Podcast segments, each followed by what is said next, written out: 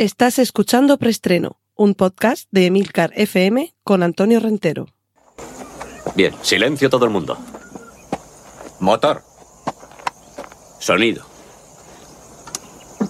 Claqueta. Escena 1, toma primera.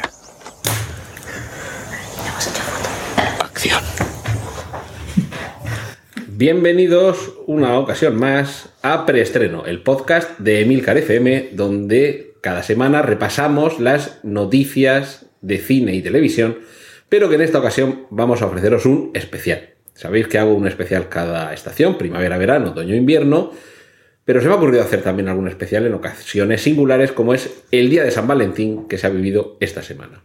Y la excusa para hablar de San Valentín, porque sabéis que los mitos hay que renovarlos, es coger la película Lost in Translation, hablar de posibles nuevas formas de amor, tanto en el cine como en la vida real, y recuperar, que en el episodio especial anterior eh, que tuvimos en Navidad no la pasamos, la, eh, no lo perdimos, la presencia de Sol de Medianoche, buenas tardes, Sol de Medianoche. Muy buenas.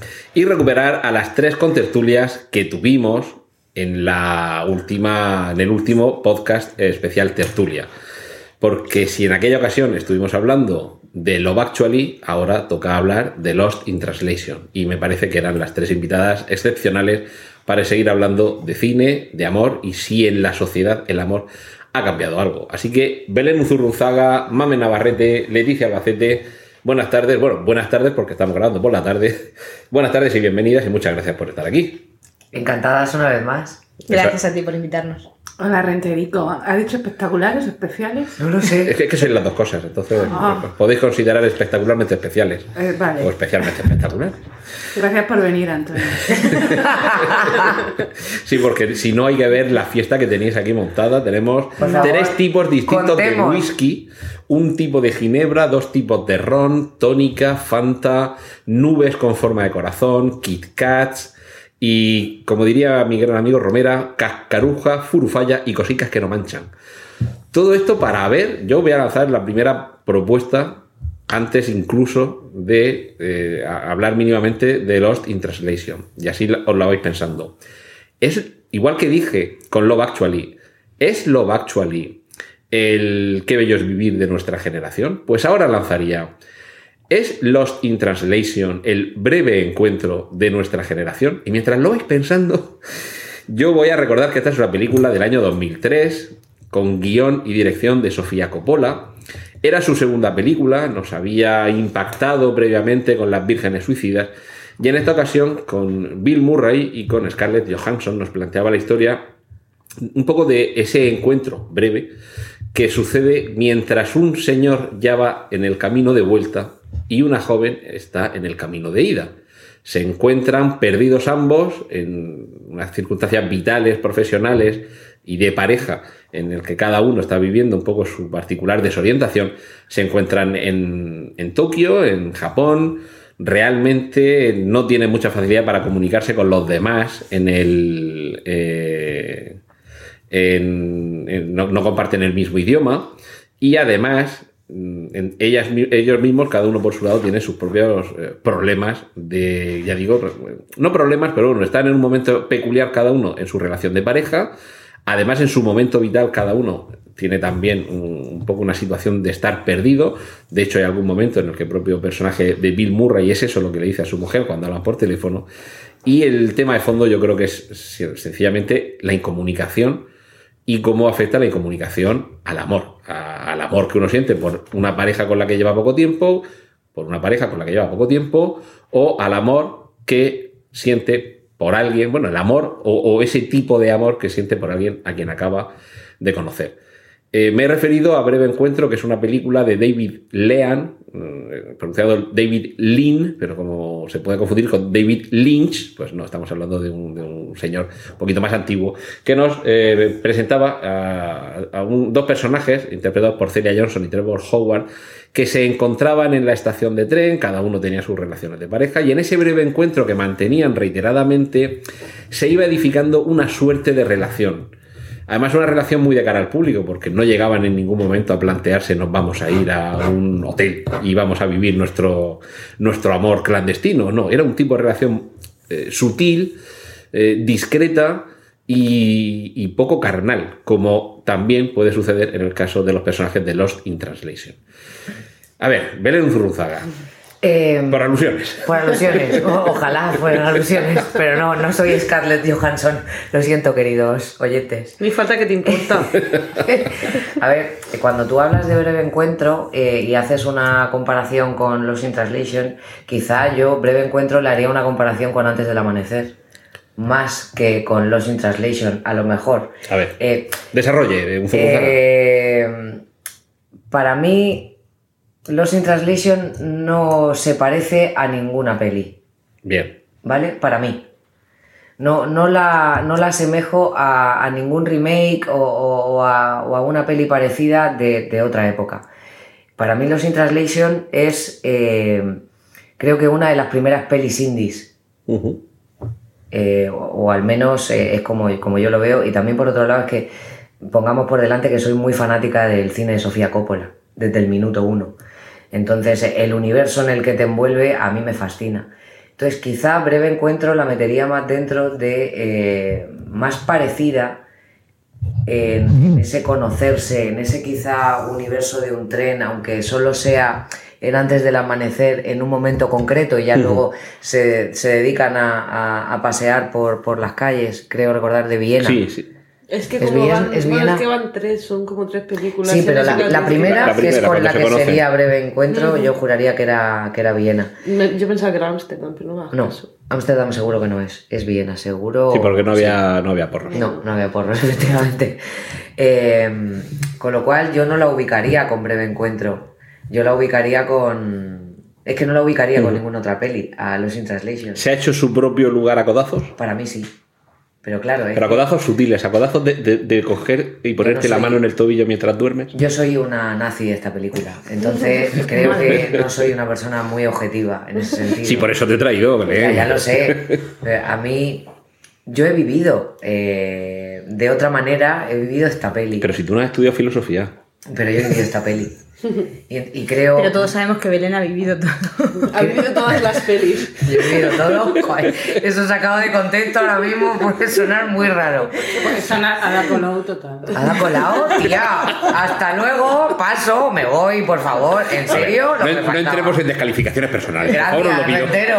Lo, ha No vivido, jodas. lo ha vivido todo. Era en el buen sentido, lo habéis pillado mal. No soy bisexual. Al contrario, y Ada Colau sí, no lo soy. Bueno, sí. Bueno, por favor, ¿podemos volver a la película? ¿En serio? ¿Ya estamos? ¿Para Eh, cuándo un qué podcast horror. sobre ella? Qué horror. Lost in un zurrunzaga. No, vamos a la peli, por favor. Eh, es que creo que es un, un tipo de amor que, que está extinguido. O sea, eh, no tiene por qué haber ni sexo explícito, ni tiene que haber un contacto sexual continuo, ni tiene que haber besos. Ni, es que es una manera de amor que me parece maravillosa. Y por eso me engancha tanto esta película y por eso me gusta tanto. O sea, creo que la aventura que viven en, ese breve encuentro que tienen en sus vidas, eh, me parece un amor puro y me parece un amor de verdad y me parece un amor sincero y me fascina. Además, eh, esto es un, un descubrimiento que hacemos a nuestros oyentes. En los días previos, mientras estamos organizando el venir aquí, y tal y como sucedió con el especial de Navidad, quien más se oponía al concepto de San Valentín y el romanticismo y el amor era Belén, quien les acaba de hablar. Así que muchas gracias, Belén, por demostrar que eres capaz de darte cuenta de tus aciertos y reconocerlos. ¿Me vas Ya a sabemos que el papel de Belén en esta, en esta mm, tertulia mm, Era elegir la el- carpeta. El, papel la- del amor. la- la- Claro, pero a ver, es que yo ahora quiero decirles a todos los que nos escuchan eh, lo mismo que he dicho esta mañana, y perdón porque te contraprograme en, No, no, por en- favor. en mi píldora en Onda Regional, que yo voy a seguir siendo toda mi vida hasta que me muera. Voy a tener una dualidad. O sea, por un lado, soy la eterna protagonista de Orgullo y Prejuicio.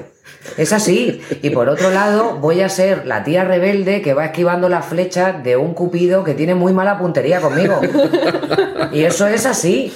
Pero en el fondo, o sea, toda esa parte canalla que parece que desprendo, de verdad, o sea, hay una eterna romántica metida dentro de mi cuerpo y lo va a seguir Que siendo quiere siempre. salir y no le No quiere salir, no le da la gana de salir. No quiere salir, quiere que entren. Ah. Madre mía, rentero. Pero- Bebamos. Vamos a ver. que lo- Vamos a ver. Por las entradas. Me explico. Cuando no quieres salir, sino que quieres que entren, lo que estás buscando es que haya alguien que desafíe un hermetismo y que se lo gane. No hay un Bill Murray en la vida Alguno habrá. para mí. Ya te lo digo yo. Por cierto, cuídate de las flechas de Cupido, pero que sepas que en el blasón de los renteros hay una ballesta, ¿Qué me dices? que por cierto es el arma que hay allí, sobre aquella silla, al final de la sala de juntas del despacho. Señores, estoy viendo la ballesta desde aquí, no les digo más. Y Y que me no, estoy tomando un que no- Denme un que no hay rato. aquí, que no hay aquí. Efectivamente que no hay aquí. Preguntémonos qué, será la siguiente sorpresa. A ver, eh, Mame Navarrete, Yo acude en rescate de la damisela en apuros. Muy de acuerdo con mi damisela en apuros. Es una película que no cuenta nada nuevo desde mi punto de vista. No. cuenta nada nuevo, pero es cómo lo cuenta. Cómo se elige a los actores, cómo se elige el lugar y cómo se dirige. Porque yo no sé si un hombre hubiera sido capaz de hacer eso. ¿Os parece que es la primera película romántica hecha para hombres? Hecha para hombres, para hombres, fraca- para pues- hombres de barra de bar. Ay, pero hecha para hombres que espero que me llamen por teléfono mañana, pasado y el otro. Para hombres Más que se nada, reflejan en Bill Murray. Porque independientemente que ya es la historia de mi vida. Yo sé que a Rentero le va a gustar el pie que voy a meter aquí, Tírale. pero independientemente de esa primera escena con la que todo hombre babea al ver esas braguitas absolutamente transparentes, No, eh, no creas ideales que- que insinúan de, para mí, lo que me parece una belleza bestial como poco, es Scarlett. un poco rubenesca en esta película. También hay que Se decirlo. supone que está basado en un cuadro. Esa primera Sí, imagen está sí. basada en un cuadro. es una maravilla, es verdad, lo he leído esta Y mañana. de hecho, ¿cierto? por lo visto, Scarlett Johansson es que tenía 17 años cuando rodó esa película. Le dijo a Sofía, tú. Ni un desnudo. ¿Tú fumas o qué? Yo no quiero empezar la película encima así. Y Sofía Coppola dijo, espera. Se probó la plaga y dijo, ¿te- ¿ves? Se ve algo y la otra, no. Dice, pues ya está, te las pones. es ella. De hecho, Sí, sí, es sí, ella. sí, ella Es es un director. Sí, no lo eso, eso, eso Francis Ford Coppola lo hace y sale, sale Sí, corriendo. Total. En ese Bueno. momento no, pero 20 años después sí. Yo no sé qué, yo no sé si es una película hecha para tíos. No, No lo tengo muy claro. Está hecha para Es para tíos con, mu- con mucha sensibilidad. Está hecha para sensibilidad. Es que, El resto de los tíos lo único que ven es a Scarlett Johansson. Que y además eso creo que es así. No, porque no tampoco, tampoco está espe- especialmente No, pero salen muchas película. escenas, pues sí que sale casi todo el rato que está en la habitación, está en bragas. Que dicen, muchacha, Sí, pero- ¿por qué te pones la chaqueta y vas en bragas? Pero- pero- Ponte en pantalón Pero yo creo y que- pijama, que lo más- que frío vas a pasar pero, pero está con que sí. con, con muslos. O sea, no, ¡Viva la curvy! Es que ella, Sí, pero quiero decir que no es el- prototipo de sexismo. Pero no, es, es muy espectacular Scarlett Johansson, pero, pero no porque sea un bicho palo, precisamente, sino porque tiene muchas curvas y muchas coño. Es que Y fíjate que yo creo que la sexualidad está, la, la sexualidad que desprende Sí, Scarlett esta- ya estamos con el concepto. no, no va a ser. El podcast ya sabía yo que iba a ser explícito, lo tengo que marcar que, luego. que ella desprende en la película es más, creo que Es poco- abrazabilidad. Eh, ¿Sí? ¿Tú crees? Sensualidad.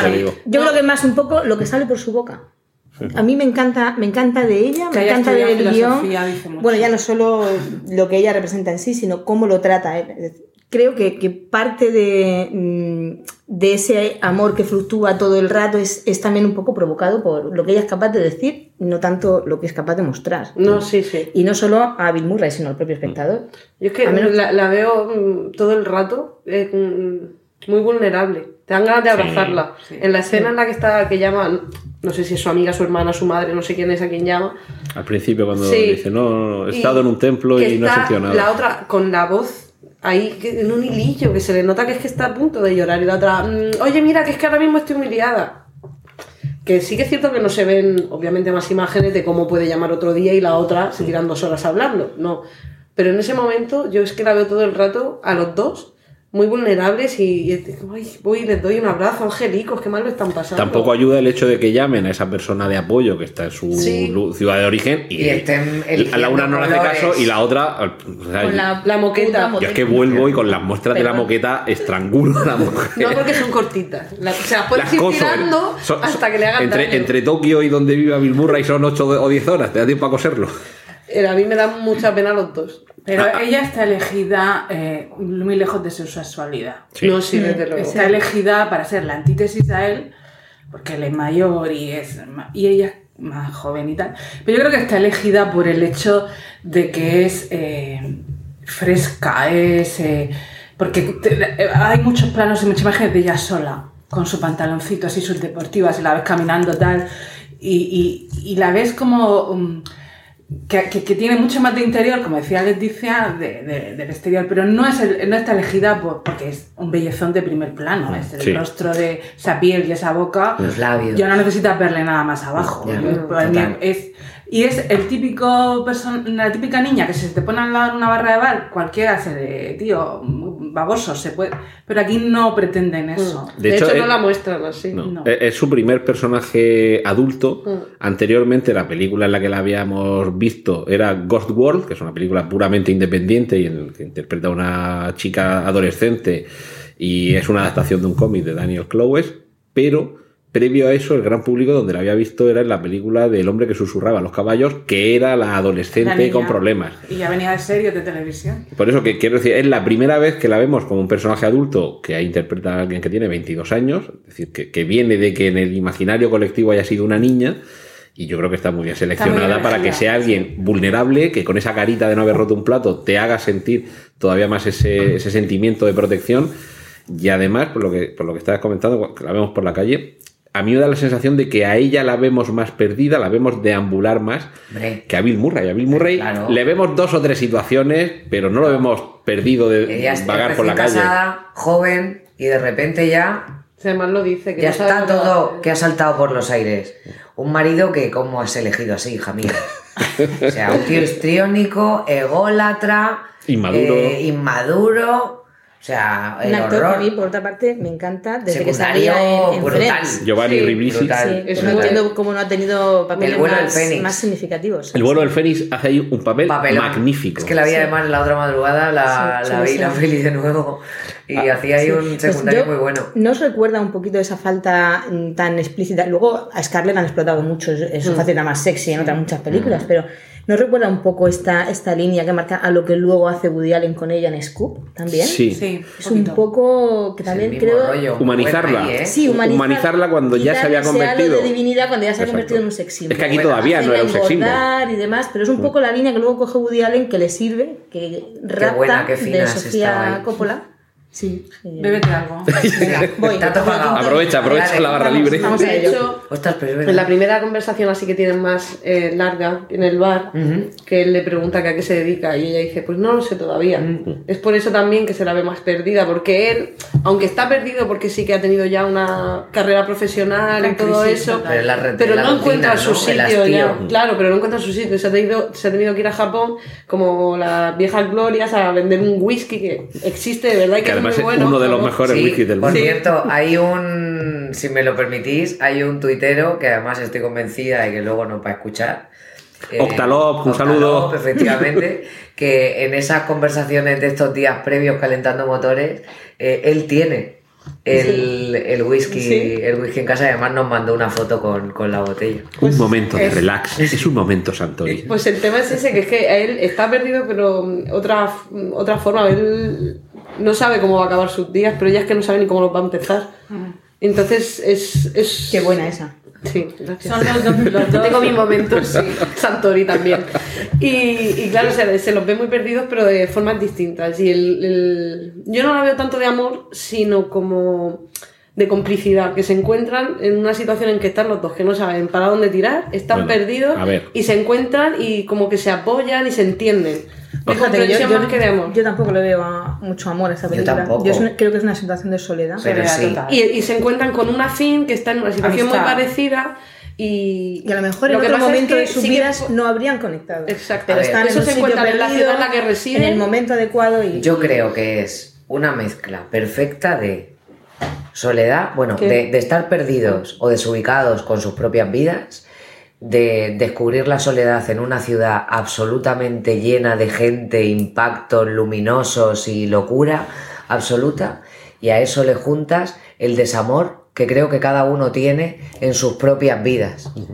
Y eso en una coctelera, en personas que además tienen jet lag, no pueden dormir y se encuentran en unos momentos maravillosos. Y a partir de ahí deciden vivir una aventura totalmente inocente, que es lo que a mí más me A mí fascina. también. A mí la escena de la cama, que Sí. están los dos. Solo le toca un mano, pie, por favor. Y en la que por fin pueden dormir, Sí. porque duermen cada vez que están juntos. Te encanta la peli, Leticia. Por mucho que vayas de palo, te encanta la peli. Es que hay muchos planos del Maravilla. skyline de Tokio, muchos Maravilla. que a mí me chifla, lo tuve mucho tiempo de, de pantalla ahí en el, en el ordenador, el skyline de Tokio, hay muchos planos con lo cual ellos están, se supone que en un inmenso lugar rodeados de personas y transmiten un- una, Una soledad. una- un- sí, aparte una sensación de, de, de- de eso, de, de- de quererlos y se necesitaban. No sé, ellos no lo sabían, pero se necesitaban. Y os tengo que decir que yo me encuentro con Bill Murray en la barra de un bar y hago...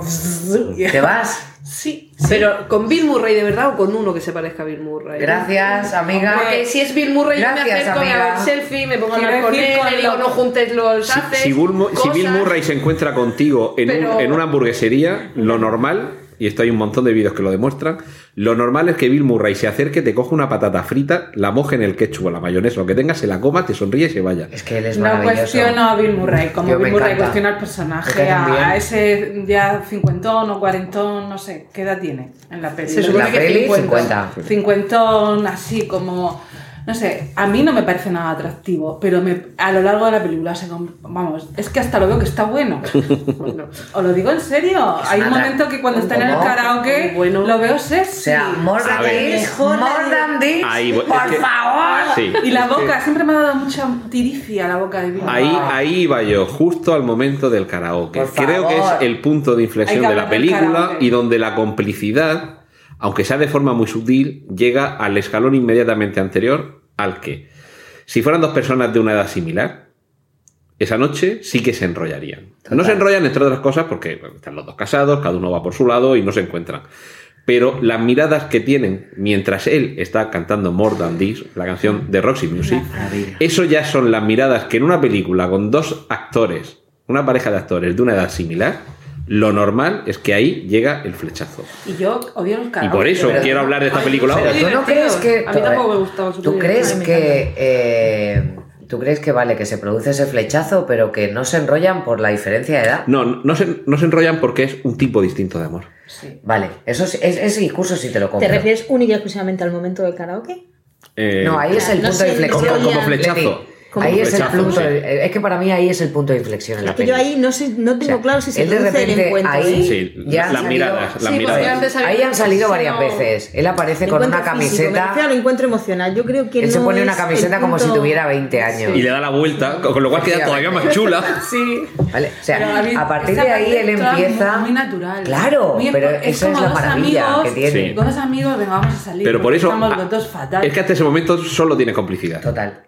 Pero sí, más complicidad- cachondeo, más gracias y tal, cuando se acerca a la barra del bar. Ella y le sugiere dice, estoy planeando, Estoy planeando la huida. la huida.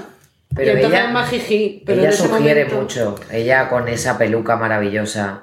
Eh, ella Esa es- película que está claro que Tatiana Tereskova ha visto esta película. Bueno, cierto, desde aquí, Tati. Pero ha yo- visto esa yo- peli yo total. creo que estamos A lo mejor Sofía Coppola conocía a Tati y dijo, oye, me gusta que te lo Yo tienes. creo que no, ¿eh? Me vuelve a parecer a mí que no, pero bueno. Pero yo creo que a los que nos gusta esta escena y esta relación es porque es muy real, ¿no? Que es muy real. Sí. O sea, en, mi, en, mi, en mis relaciones humanas y amorosas, en mi, en mi panorama de mi región, de mi ciudad, yo no conocía a gente y directamente, como en otras películas, te tirabas apasionadamente, echabas un polvo. Ah, ¿tú radical. ¿No? ¡No! ¿Pero tú vives aquí en Murcia? No, Ah, pero pues yo aquí es no, eso. pero yo fuera así. no. Yo esta mañana me he levantado y de repente he pensado una cosa. Eh, no sé por qué, eh, vale, llevo varios días con el toletole de la peli, ¿no? Pero de repente ha venido a mi cabeza eh, una historia súper bonita que, que tuve con alguien y que sobre todo ocurrió en tres madrugadas en Madrid viviendo, pues eso, yendo a sitios que en la vida no hubiera ido. Eso es un título de una película, ¿eh? Tres madrugadas en Madrid. Sí, Sí, y, un fue, libro. y fue muy chulo. O sea, en ese momento él tenía pareja, una pareja muy estable y yo no. Y luego, dos años más tarde, yo me voy a vivir a Madrid y ese señor apareció en la puerta de mi casa, llamó a la puerta y me dijo, Oh. vengo para quedarme. Oh. Pero se subió encima del techo de la limusina. No, no, no hubo no. limusina. Pero las, No, las relaciones favor. son un poquito Pero- más progresivas, te tonteas. Ay, no, te las cosas son así, tienen que ser así. Bueno, eso es como, yo creo que Tienen que en ser realidad así. son de, la- de todas las formas, porque el amor tiene miles de millones de formas objetivas, subjetivas, como tú veas. Pero en realidad, los tonteos así, despacito. Eso es lo que te da la vida. los A mí me gustan más. Y a mí también. Pero por eso, porque Y estas me dos gusta más en personas, el cine. en Lost in Translation, dos personas que están perdidas, encuentran una cierta complicidad he y al principio simplemente el consuelo de hay alguien que aquí está igual de mal que estoy yo, que está por obligación, no está por gusto y está perdido en la vida, como diría el, el pescadero de aquí, no, de la que se avecina, ¡ay, qué perdida estás! Pues aquí están perdidos los dos, pero claro, a partir de esas eh, pequeñas complicidades, ese punto de inflexión, que además yo creo que la, la nota más evidente nos la da cuando salen del karaoke mientras los otros siguen cantando, se sientan en el pasillo. Hay lo que se llama en cine un plano imposible, porque la cámara está en un lugar en el que si físicamente la colocaras no cabe porque hay una pared a medio metro y sería imposible tener ese tipo de cámara, pero ves a Bill Murray sentado, a Scarlett Johansson sentada a su lado y apoya su cabeza en el hombro de él. Y a partir de ese momento, la complicidad que hasta ese momento tenían, que era complicidad de una amistad un poquito fuerte, yo creo que ahí es donde tiene también ese punto de inflexión que hace que luego se acuesten cada uno en su lado de la cama, no pase nada, más allá de ese sutil toque en el pie. Le toca un pie, Pero- señores, pe- un pie. Pero ya sabéis por Pulp Fiction que un masaje en los pies Es no lo es más- solo un masaje en los a pies. decir, es lo más en qué siglo o sea, veas eso. que te toquen un pie en una cama es lo más erótico del mundo Sí, porque a lo mejor Para una y apoyarte la cabeza sobre alguien en un momento tan bonito como ese o me da igual sea cualquier otro de verdad es que creo que para mí es apoyar esa cabeza es una caricia o es un beso es de otra manera Pero es, Es un símbolo. pero es algo Se ha roto, maravilloso se ha roto la, la barrera física Sí. y, y- y entra lo que tú dices. Sí, sí, ¿no? sí. Entra, entra la complicidad. Pero por eso nos gusta tanto Claro. esta historia, amor. Pero estamos seguros, estamos seguros de que Es no pasa nada en esa cama. Acomódate. No pasa nada, pues no pasa pasa nada. en esa nada. por supuesto que no, acomódate con el las 3.000 símbolo. veces que no ha pasado nada. Acomódate con el símbolo de que la canción que canta significa literalmente más que esto. Correcto Lo que estamos viendo es ese, ese doble nivel de, de, diálogo que suele haber o de, discurso que suele haber en una película, en una novela. Lo que estamos viendo soterradamente hay mucho más. Bueno, todas vamos a formas, ver, y, y Sofía nos de- no nos demuestra después que Bill Murray es capaz de ser infiel. Sí, eso justo te iba a decir. Sí. ¿Cómo estamos tan seguros? Sí. Claro, se acuesta con la Se cantante. acuesta con la cantante de. de ¿Cómo estamos Por tan cierto, seguros de que tengo no una anécdota. pasa nada con Sofía? La cantante con es la cantante real Sí, sí, del sí, sí. hotel. Sí, ¿En sí. serio? Sí. Te lo prometo. Sí. Sí. Es la banda real que toca jazz en el hotel. Pero Tal cuando, cual. cuando ella llega a la habitación es cuando yo, Mame Navarrete, me doy cuenta que ella está colada por él. Sí. Sí, Hombre. por cómo Bueno, se... ojo, ojo. O algo Cuando él se despierta, cuando él se despierta, lo primero que hace es decir. Me cago en la puta. exactamente, Perdón. ¿qué he hecho? Y- sea. y, no creo que sea por su mujer No, que está en otro por ella. continente. No, Es Por por ella. Scarlett. Hombre, claro que sí. Sí. Totalmente. Pero, pero en ese punto Sofía Coppola nos ha dicho que él es capaz de hacerlo.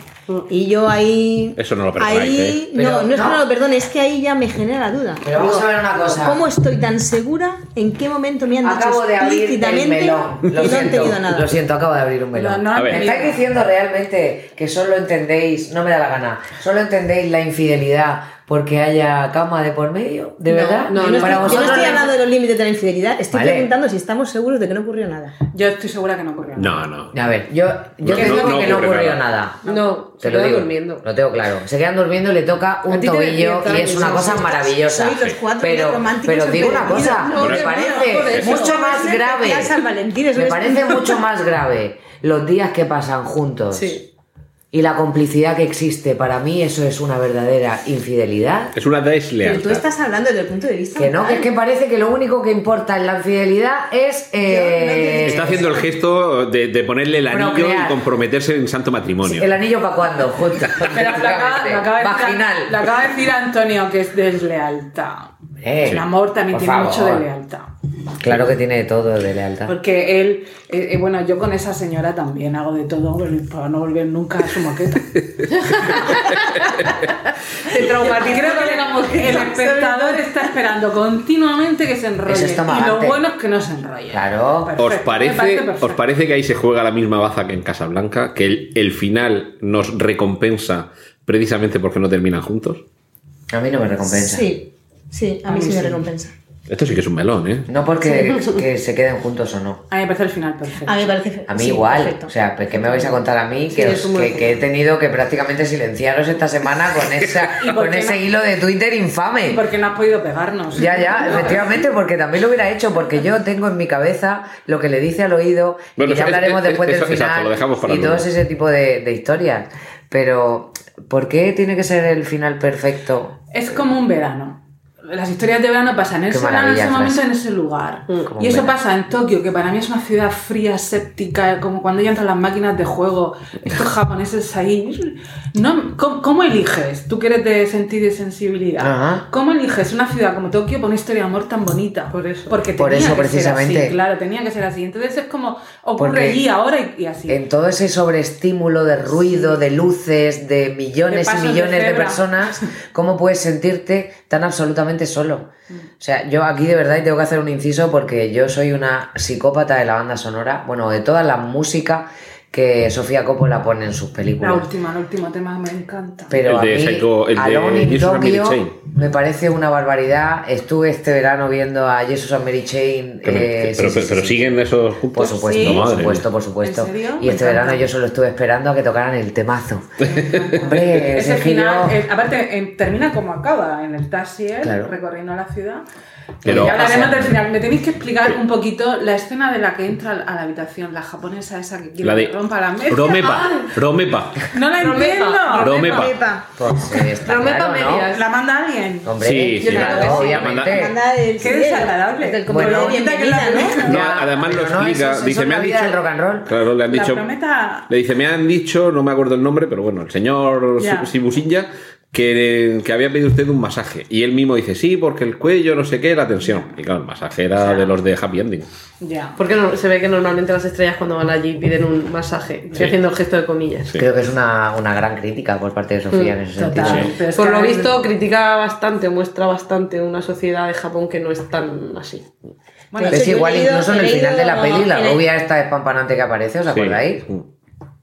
La que se quiere hacer una foto Sí, cuando que ya se se va a quiere hacer una foto con él, con él, efectivamente, y pasa totalmente de ella. Él lo único que quiere es coger el teléfono para llamar y para ver si puede hablar con ella o para. y en ese momento baja en el ascensor, ¿no?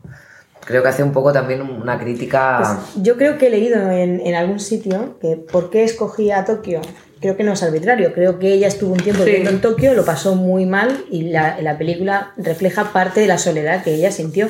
Y estuvo El en ese hotel. Efectivamente, es el hotel en el que se alojó, es la cantante que conocía, son las sensaciones un poco que ella fue experimentando en, a lo largo de la... Sí, tiene un... De hecho, Bueno, es que de hecho- te iba a comentar antes, la, la ropa que lleva Scarlett y todo eso, la imagen que tiene, es la ropa que más bien usa Sofía. Sí. Sí. Sí, pero no de la misma No, talla. no, no de la misma talla, me refiero al estilo que usaba Sofía para vestir en aquella época. Es que Lo lleva una- trasladan a, eh, a ella porque mm, Scarlett Johansson con 17 años pues no iba a vestir así. Lleva ¿no? una trenca. Sí. Es de lo más tierno. Una trenca. Es ¿Os una de niña. cuando llevábamos trenca? Es una Yo con escena. 13 años. Claro. Trenca. La trenca tr- clásica. Ella lleva una trenca. A mí me llama mucho la atención lo de la trenca. Que es como muy. Yo qué sé, Muy indie. Sí, y no me lo imaginaba de una persona que viene de Los Ángeles que lleve trenca. Porque ellos viven en Los Ángeles. Sí. recuerdo. Me Bueno, pero se, ha sabido aclimatar. Por cierto, aprovecho para, para recordar a nuestros oyentes que si oyen, bueno, para, más que para recordar, para descubrirles. Si oyen algún pequeño crujidillo, es que tenemos, como he dicho al principio, un poquillo de, de cascaruja, que para los que no son de Murcia son frutos secos, variados, que, que están degustando nuestras invitadas. Y, y además, pero sin, sin problema ninguno, sin regomello ninguno, que para eso es para lo que estamos grabando con un micrófono de ambiente, para que se oiga incluso el entrechocar de los cubitos de hielo en el vaso de plástico. Es que este es el encanto que tienen estos encuentros que gracias a ti has juntado Esto exactamente. Es que es así, total, ¿eh? Totalmente de acuerdo. Son, son sonidos diegéticos, no nos estamos metiendo con efectos especiales. Y, ¿Aún? y todavía. Y un poco la idea es que quien nos esté escuchando tenga la sensación de estar aquí sentado con nosotros. y que se esté mordiendo la lengua porque se están haciendo los comentarios como hacen nuestra madre cuando sale alguien en el telediario y dice, pero ¿cómo dices eso? Estamos merendando. No me tengan nada en cuenta, se lo pido por favor. Yo soy una tía muy vehemente en todos mis discursos, da igual sea de lo que sea. A la madre de alguien le pedimos perdón. Efectivamente, a la que sea. A la de todos, Y, ya. y- y a la madre de todos no estamos bebiendo. Es mentira. No, ha, sido, no. ha sido- Cero, Sin alcohol. Todo. Esto es la hora, la, la- la hora esa de, la juventud, ¿no? Como, como se llama la, la baby disco esas que por No, la tarde. no, no, esa es por la No, noche. la- más tarde. Disco light. La disco light. Sí, eso, la disco light. Eh. Estamos de tertulia disco light. Efectivamente. En, en Lost in Translation hay dos momentos que mm, nos permiten darnos cuenta de a dónde ha llegado uno de los protagonistas con su vida. En el caso de Bill Murray lo tenemos, que es un actor éxito, un poco casi como si fuera él de verdad, alguien que ya es un actor famoso y que está haciendo anuncios en Nueva York. Y una forma de mostrarnos ese conflicto de comunicación que hay es cuando tiene que, rodar el anuncio. él está allí en Japón para rodar un anuncio de un whisky. Y creo que es como nos explica, creo que es magistral como nos explica Sofía Coppola esa incomunicación.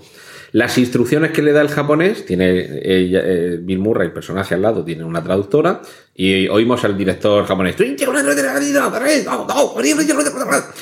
Dos minutos hablando, y se acerca la traductora y dice: Dice que gire la cabeza a la derecha y mire a la cámara. Dice, ya está, solo ha dicho eso.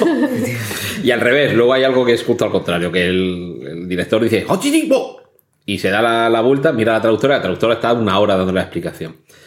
¿Os da la sensación de que eso, además de para explicarnos también el evidente conflicto que hay de esos personajes allí, también le sirve a Sofía Coppola para explicarnos que ese Lost in Translation del título también alude a cómo nos encontramos nosotros perdidos en la traducción de lo que la pareja, el, el afán de nuestros amores, o si somos nosotros, el afán de los amores de alguien.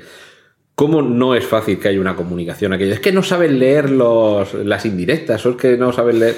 Dice, no, ¿qué- Totalmente. ¿Indirectas? ¿Qué La, indirectas? la mitad, miles de millones de la mitades de todo, de los fracasos, las parejas, porque no hay una comunicación. Tú piensas que el otro tiene que saber lo que quieres, muchas veces. Estás esperando y te lea la mente. Y yo creo que es- es- ha hablado mucho de la incomunicación. Porque a lo mejor él tenía que haberla mandado a la mierda con la moqueta, ¿eh? y, y a lo mejor ella dice, ay, que, Brava. que lo voy a perder. Brava. Entonces, pero él, él, ¿sabes? Traga, Los- traga, traga. Los siete pantones de granate, ¿eh? Dice, pero los ¿cuál- siete cuál- pantones de granate. Dice, ¿cuál es el Burdeos? es el gran- Pues, ¿Cuál es el Y él en un momento, o sea, de alguna manera intenta decirle algo para sentirse más próximo a ella, ¿no? O de te quiero, Sí, te echo de menos. cuando está en la bañera, Y la algo otra es como de te dejo de- bla, con los niños y además con ese tonito estomagante insoportable, ¿no? Que todos nos la, nos la imaginamos, una histriónica. Le, le dice, eh, es cuando confiesa, eh, estoy perdido. Sí. Que ya no la hace Y, ni y claro, lo primero es que ella, entiende que está perdido de que no sabe eh, a dónde tiene que ir. Y dice, no, no me refiero a eso. Y ella que la frase me parece también brutal, ¿eh? Ojo, aquí yo rompo una lanza a favor de la señora de las moquetas. ¿Tengo que preocuparme? Sí. Sí. Eh, creo que esa frase resume esa complicidad que ya se perdió. En algún momento esa pareja se amó y tuvo esa complicidad. Y ese quizás sea el rescoldo de aquella hoguera. Sabe interpretar que eh, en esa reiteración del estoy perdido, eh, a lo mejor a lo que se refiere es a lo que realmente sabe A lo que se refiere, lo que se hablaba antes del subtexto. Y ella ahí lo entiende. También es verdad que le dice que tampoco le da una señal así muy clara. Pero bueno, la lanza que rompí la vuelvo a pegar, porque si ella le dice, bueno, te dejo que tengo que bañar al niño. Es decir, que por, por un momento se ha avivado, se ha levantado las orejitas del perro de caza, he dicho, "Ch, espérate, ¿qué pasa aquí? Pero enseguida ha vuelto a la rutina. Sí, pero porque él tampoco le daba importancia y dice no. Entonces, claro, dice la otra, vale. Pues eran cosas suyas de que está allí solo y. Porque yo creo que él no puede No. tener un diálogo con ella de ese tipo. Y porque creo que la quiere, ¿eh? Sí. Hombre, es que si, si no la quisiera yo, cuando me, por costumbre, cuando, cuando me llega el, el muestrario de moquetas, le pegó fuego. Por costumbre. La quiere Joder. por costumbre. Uf. Hay muchos amores por costumbre. Qué bárbaro. Y, por eso luego Cuando llevas cosas así 25 como las años casados, creo que la mayor parte de los amores son por costumbre. y luego la, la relación entre Puedo decir una frase muy políticamente incorrecta y que como ya voy a marcar el podcast como... salvaje. como no, salvaje no, pero bueno, Paternal co- advisory. como explícito no va a haber problema. Aquello de casa y sabrás lo que es follar sin ganas. Qué maravilla, ¿no? por ¿En serio? Si no, si no lo suelto en el especial de San Valentín, ¿cuándo? A ver, eh, Vale, yo quiero soltar algo que me dijo una vez un amigo. A ver. Que, que, que- Esperar que estoy tomando notas. y no sabe hacer dos cosas a la Y, vez. y lo, y lo estaba haciendo de verdad, ¿eh? Fue un consejo, me dijo, mira, todo lo que folles ahora de novios, mete por cada vez que lo hagas un garbanzo en un bote. Una vez que te cases, ve sacando el, los garbanzos de ese bote. No tienes vida suficiente para sacarlos. ¿Me entienden ahora cuando les llevo diciendo desde un podcast anterior con Love Actually que lo único que importa en el mundo y la vida y lo que lo mueve todo Y es el gesto del la follabilidad? No, no, no. No. no, ¿No estás de acuerdo? En absoluto. Joder. pero si te encanta esta película. Sí, sí, por es supuesto. Vale, Ya, totalmente. pero está en la pero- lucha, la lucha de, de Claro. no romanticismo, ¿Ves? eh, la dualidad continua de Belén, que, Cuando que ves a no Belén entendéis. como dos personajes en los hombros, uno que le dice ¡Ah! Porque, tía, estás ahí confusa, Es ¿eh? horrible. Tiene, tiene un diablillo que le dice, folla, folla, folla. Y otro le dice, ama, ama, ama. Y ella está diciendo, si es lo mismo. No, no es lo mismo. No es lo mismo. No es lo mismo, para nada. No tiene nada que ver. Ahí, ahí te quería Pero llevar. antes, antes hablábamos de incomunicación y tampoco es que ellos se comunican mucho. Pero es que Comunica tampoco lo necesitan. Con las miradas, con los gestos, Exacto. con esa Mucho silencio. con- Pero están silencio. juntos. Pero Pero, es la hay algo más es que- maravilloso que estar al lado de alguien Y no necesitan hablar. Compartir hablar. silencio. A mí es que me agota porque cuando yo tengo que estar hablando con Pues una persona para conocer, para encajar, me agota. Prefiero que no haya. Creo que está mucho más, eh, mucho, muy divinizado esto de Tócame un tobillo y cállate. Mira, Belén, com- compartir Qué frase, qué frase. Compartir, eh, te toco de la mano, te cojo de la mano, te toco el pie, todo eso es romántico. Sí. No puedes con tu vida de lo romántico que es eso, Belén. Pero mm, hay formas de, de compartir el amor mucho más bonitas que todo eso. A ver. No, a ver, mucho más no. Sí, Son porque está muy maneras bien, de ser bonitas. Mm, Para mí, yo creo. para mí es bonito No. el silencio, para mí es bonito ah, estar acompañado en silencio, para mí es bonito una caricia, un gesto o un... Una mirada. Pero que está sí. mucho más magnificado de lo que realmente es. Para parece mí, por ejemplo. por Pero eso, ejemplo, eso, eso ¿de el- qué? el- Por una mirada, un, un, Es un que cielo, soy- por una sonrisa, un- por un beso, no sé qué. me vas a joder el ¿Ves cómo personaje que yo tengo plantado, ¿me Te entiendes? estoy- te- como, de- como Al decía. final, como, a mí me vas a joder la vida. como decía Jeff Bridges en Tron Legacy, me estás jodiendo mi rollito zen. Efectivamente, que yo, pues sí, muy tatuada, muy rollo, todo lo que tú quieras, pero yo luego, ¿qué quieres? Si me recitan, pues mejor. A mí, Belén, Si me recitan, pues Por mejor. llevarte un poco a la contraria, me parece mucho más bonito eh, llegar a una conversación, por ejemplo, de algún tema espinoso con tu pareja en el que no compartís un punto de vista sobre la política o sobre tal y ser capaz de escucharse, mantener, mantener el turno de palabra, respetar lo que el otro está diciendo. Eso, eso me parece Yo no mucho puedo más. con eso. Lo estamos es una viendo. escorpio. Perdona, hablar- Estamos ¿Está hablando de política? ¿Me dice? No, bueno, que habla de política. hablando de amor, si le meten política. No, no, no, no, me talla la cabeza. He dicho Elecciones política. el 28 de abril. Perdonadme. Belén, ¿podrías? Y, y un mes después, ¡otra! Había una gran pareja de. de Me he equivocado. de la- No había- puedo decir política, digamos religión. Coño, Bueno, hombre. Espérate. Perdona. Bueno, me levanto.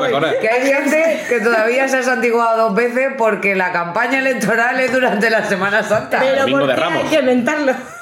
Ya, Ah. porque hay que inventar a la bicha. Había una pareja maravillosa en el, en el- en el gobierno actual y en el anterior, creo que en el actual ya no lo son. ¿En que qué eran- momento esto?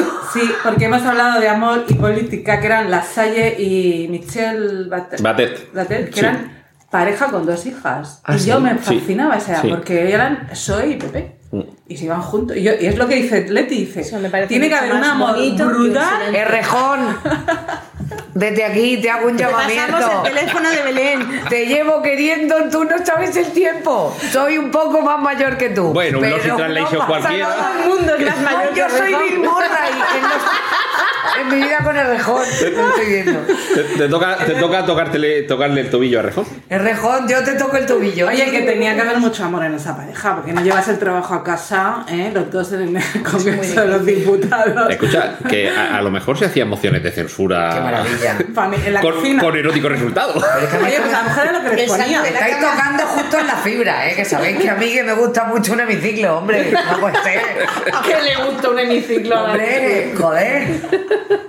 Volvamos a Tokio. Sí, reconduzcamos. Sí, nos estábamos, nos orden perdiendo. entero, Volviendo a lo de la incomunicación, que Sí. claro, ya empezamos. eh, yo creo, soy de la idea que muchos problemas del mundo son por culpa de la incomunicación. Porque la gente no se comunica, Eso no decía. Hume, hablando de filosofía. Pues fíjate. Y cada vez vamos a peor. O eso Claro. dicen los sociólogos, que con las nuevas tecnologías, la incorporación, So- el eh, eh, social, nos Japón- comunicamos menos. Bueno, todo Oriente, que está precisamente, precisamente afectado por este mal. El mal de la incomunicación, de las nuevas formas de relacionarse. Es decir, lo que.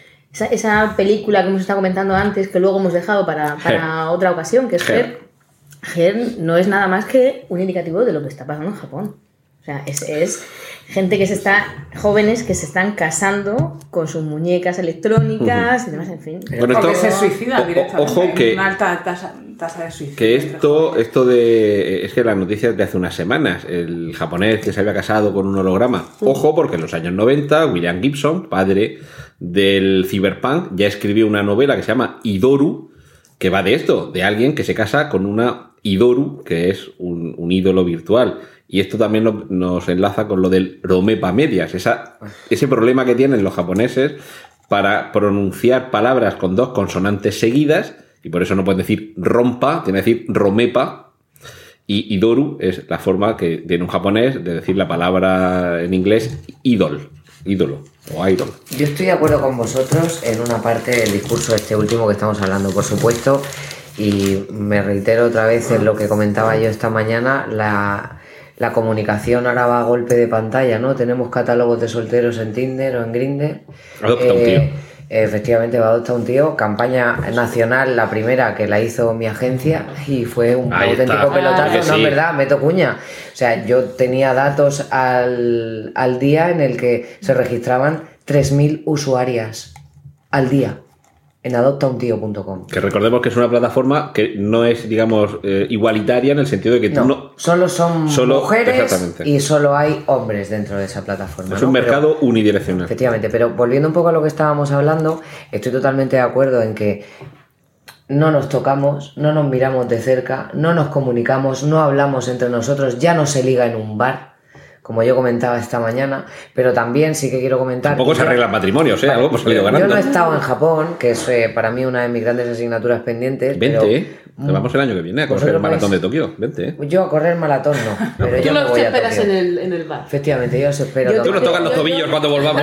Bueno, Rentero. es que cuando volvamos no vamos a volver Vamos para a mucho más. ¿eh? conocernos un poco antes primero, ¿eh? Belén, un nos vamos- en una barra. Un sutori. Efectivamente. Nos vamos a Tokio y cuando termine de correr nos vamos a comer una hamburguesa. Me parece. Y para, esto, para que entonces ya Antonio ya habrá localizado el mejor sitio para comer una hamburguesa. si me todo estás escuchando, vente el año que viene. Que yo, te quiero ver, patata. que yo te quiero ver en una barra de un bar. Pero a lo que voy, lo que sí que me consta, y aparte lo he hablado con mucha gente que ha ido últimamente a Tokio y a Japón en este caso, es también tengamos en cuenta las filias y la manera sexual Mm. por la represión que hay en Japón. Sí. También quiero que tengamos en cuenta esto. O sea, allí No está bien de la cabeza aquella gente. eh, eh, o sea, de verdad, cariño. ustedes pueden coger en máquinas de vending eh, ropa interior femenina Usada. usada. Tengamos en cuenta que casarse Usada con por, una, casarse por una con un señora, holograma por, en por una Tokio, señora de 80 kilos, Efectivamente. no por una jovencita de 40. Claro, claro, no, no, no es eh, vestida de colegiales con dos coletas, como todo el mundo tendría en su cabeza montado, ¿no? Sí, yo creo que ahí hay más de una que, que puede usar cuatro bragas al mismo tiempo de las de las jovencitas. ¿eh? Ahí hay un, hay un sector de negocio allí. ¿eh? Totalmente. Pero no hay gente obesa en Japón. No.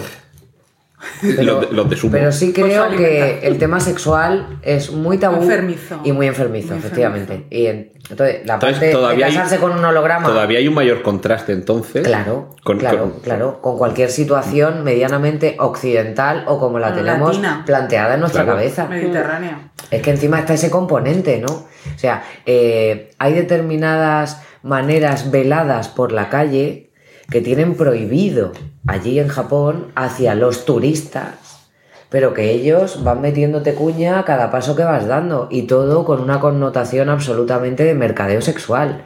Entonces tengamos también un poco en cuenta esta parte en la que ellos para mí yo creo que ahí tienen una pequeña tara eh, con esa represión tan bestia, ¿no? Entonces también tendría algo de sentido que fuera precisamente en Japón. en un lugar donde está tan soterrado el, el cómo vivir la, la sexualidad de cara Que al público.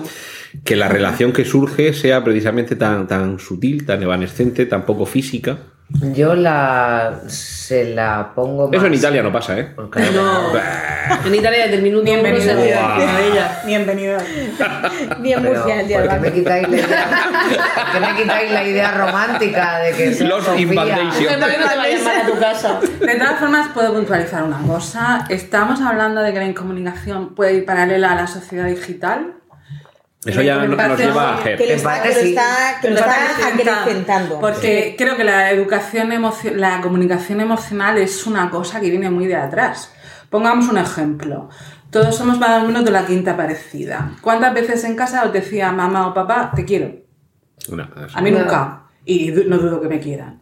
Ya partiendo de eso, ya es un gran problema emocional, porque se da por hecho, como os he dicho antes. Pero a partir de cierta edad, perdona que te interrumpa. Sí, pero cuando porque, eres por niño. ejemplo, a- sí, porque cuando eres niño, mi sobrina, estamos todo el rato Sí. diciéndole te quiero, y ella nos Ya. dice te quiero, no sé qué, pero me quieres, sí te quiero. Pero estamos Porque hablando- son pequeñitos, pero a partir de cierta edad parece que da pudor, No. que se van a reír de ti tus amigos, que no sé qué. Pero Entonces estamos hablando pudor de la educación emocional que venimos de los que somos Sí, de los sí. 70, por ejemplo, que creo que aquí somos todos, quizá tú no. Se escapa, se escapa Sol. se escapa. Bueno, pero eres se escapa esa- por los pelos, pero se escapa. De- Entonces, en los 70, Como sea de los ejemplo, 80, me levanto y me voy, ¿eh? Lo siento, hasta luego, es un placer Sí. Poca vergüenza que tiene. Hasta ninguna. Menos que, Bueno. un gato, que un gato en una matanza. estáis conmigo de que la educación, la comunicación emocional es algo que no es que esté por la, por la época digital. De hecho, es que vale cara con los niños, y tal. Yo se lo digo a mis hijos desde que tengo, porque nunca me lo dijeron, es que nunca me lo dijeron. Igual sí, Nunca, cuando nunca. eras pequeña, pero no te acuerdas. No, te digo yo que no solo. Ya, pero no nos lo dijeron, pero sin embargo, hay una parte que Pero no nos no dijeron, pero por otro tú. lado, vivimos el ligar en un bar. Bueno, es que lo del Vivimos, compensa, compensa, vivimos el, compensa el que fueran muchísimo. tus colegas lo que, los que hicieran de avanzadilla para que luego acabaras hablando con es esa lo que yo persona. te hablaba antes, que tú me querías desmontar. Eras, voy al bar y sí, está allí. Ay, que está, que está, que está. Ay, qué bien. Vuelves al viernes siguiente que sales de clase. Ay, que está, que Yo he está. vivido eso Así semanas. Sí, sí, sí, Hasta que consigues conocerlo, que entonces no te dabas el número de Tal teléfono cual. porque era el de casa. Y digo, Claro, cojo a mi padre y me da claro. algo. Anda que no he llamado yo a casa después de averiguar el número de teléfono tras ímprobos esfuerzos, incluso de una chica que estaba interna en las Carmelitas. Madre A mí eso me imagínate la barrera de hablar con la monja y Eso es de preguntar. nota, ¿eh? Antonio, ¿eh? Eso es de nota. Eso es de idiota. No, no es idiota. Sí, porque Eso tampoco, tampoco lleva la cosa a ¿Lo nada. Pero ¿Eh? ¿Lograste hablar con ella? que no la Sí, sí, sí, sí, filtro de la monja. No, no la añoráis Yo añoro poquito. nuestra generación al completo. Y tú No, no, hagas así con la cabeza porque tú no. Tú no cuentas. Pero bueno, estoy aquí, puedo opinar. Es por el resquemor de que tengas un 8 en vez de un 7. Es por lo que me han Por los contado. pelos, por los Son pelos. muy pelos. Vale, vale. Pero yo también. Era buenísimo. De eso. hecho, cuando me decían mis amigas, pues hazte Tinder, pues hazte no sé qué, pues hazte no sé cuánto. Mira, no, es que no. Yo me gusta conocer a alguien en el momento, ver cómo reacciona cuando le hago una broma.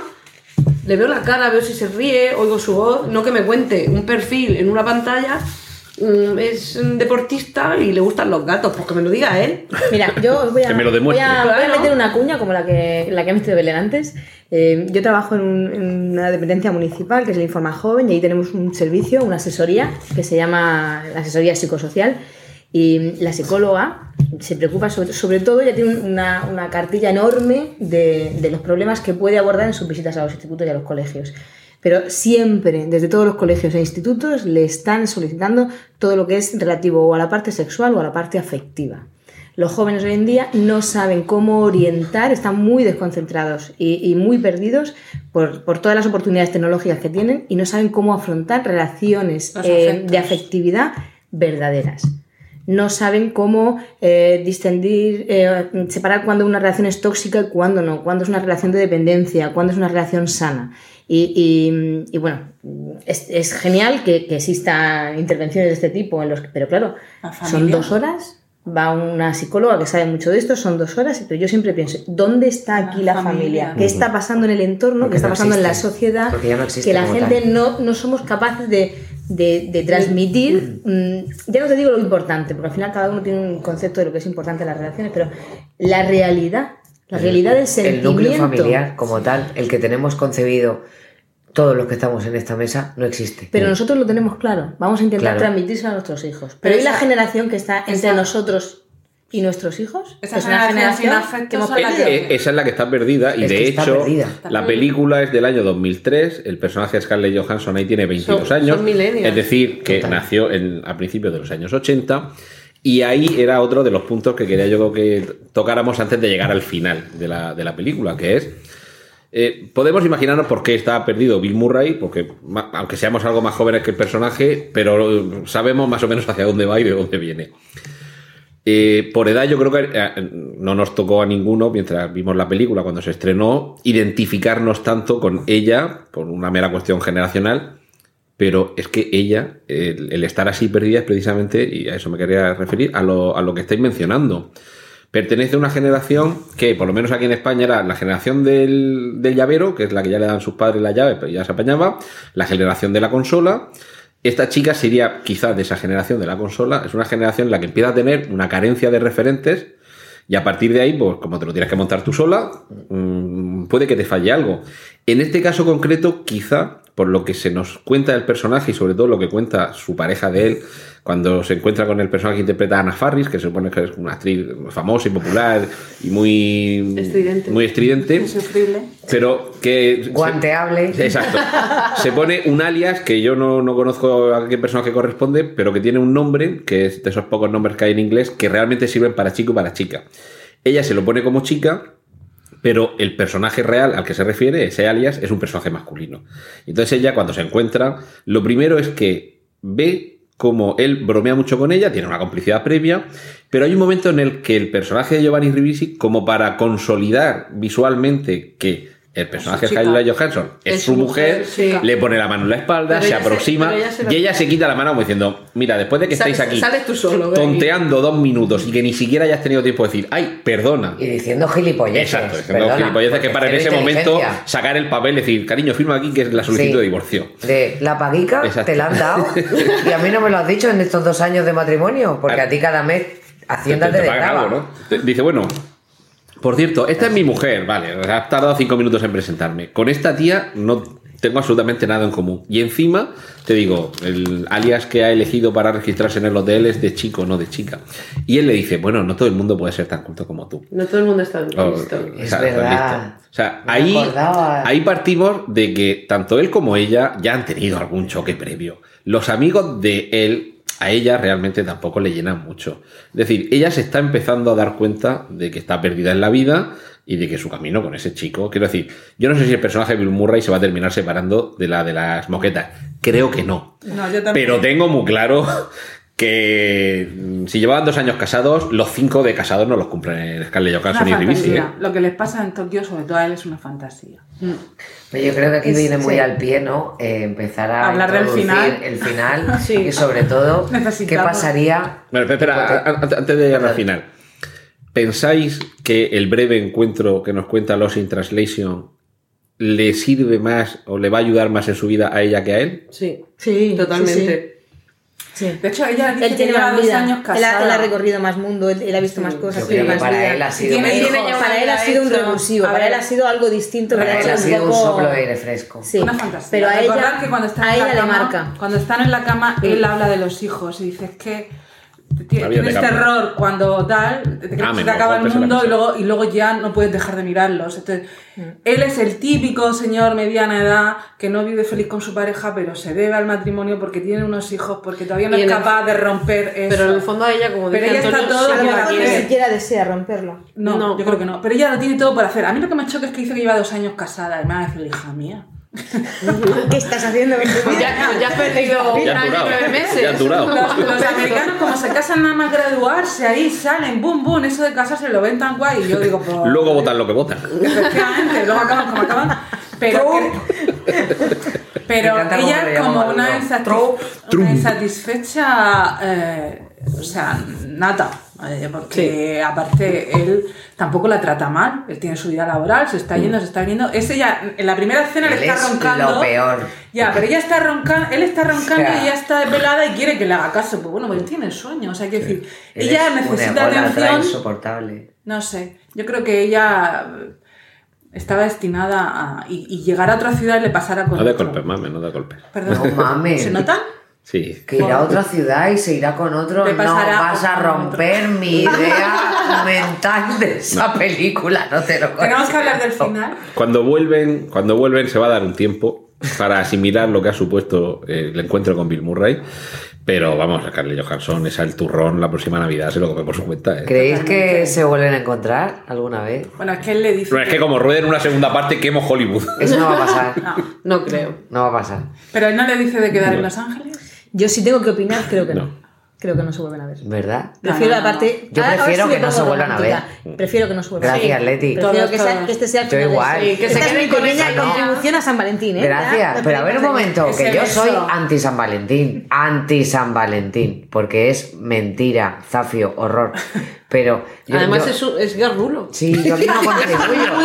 Yo aquí no quiero contribuir a San Valentín, pero sí quiero contribuir a las bonitas historias de amor. Y esta, para mí, lo es quitando ese contexto físico. O sea, es química, es piel, pero de otra manera, es algo brutal. Pero es bonita porque es como es. Punto. Tal cual. Ni queremos segunda parte, ni queremos Sí. saber lo que le dicen. Quiero karaoke, nada. quiero correr, quiero ir por así, máquinas no eh, a tragaperras japonesas, Y que quiero no esa banda sonora no de fondo y quiero que me toquen un tobillo y ya está. Qué manía con Bueno, el sortimos lo más fácil, fíjate. Eso tiene algo de fetiche, ¿eh? Pues no soy nada fetichista yo, eh, No de decirte. Pero es que yo creo que no es por el, el toque de que sea ese área en concreto, sino por la delicadeza, el respeto. Sí, porque lo hace así como muy despacito Sí. y deja caer la mano así sobre el pie y, y le haces Sí. una pasada como te lo Mira, haría voy a decir un algo amigo. un amigo. heavy. Es un poco como. como Me lo vais a permitir. Yo estoy aquí. Voy a decir tranquila, algo un duerme, poco heavy. sí, Duerme, Duerme, estoy aquí. Y además es lo que decís antes, que es que por, por fin duermen. Sí. Y, y se la ve a ella, están ahí hablando y están hablando medio ensoñiscados. No sé si os habéis dado cuenta que ese toque, físicamente creo que es la segunda vez que se tocan, y la primera, que se tocan con un cierto sentido, ¿vale? La primera es cuando la primera noche que salen, que ella se taja completamente, y él la lleva en brazos y la acuesta, la tapa, y le da así dos toquecitos en los hombros mientras ya se ha dado la vuelta con la cabeza y se va, como se los daría un padre a una hija. O sea, en ese momento todavía está ese hálito Muy de protección. Exacto. sí. Y esa segunda vez en la que le toca el tobillo, que me parece que es un poco más íntimo el tobillo que el hombro, Personalmente a mí me parece que lo de que me toquen los pies es algo muy íntimo. No, sé- no dejo que me toquen los pies. Pues yo creo que tiene la mano ahí y le dónde llega. Es que maneras, si lo pensamos. Claro, que lo mismo le pillo ¿Puedes una teta, mami? con No te estaba... pie. Estaba en ot- ¿Qué, qué has dicho, mami? Por favor, repite.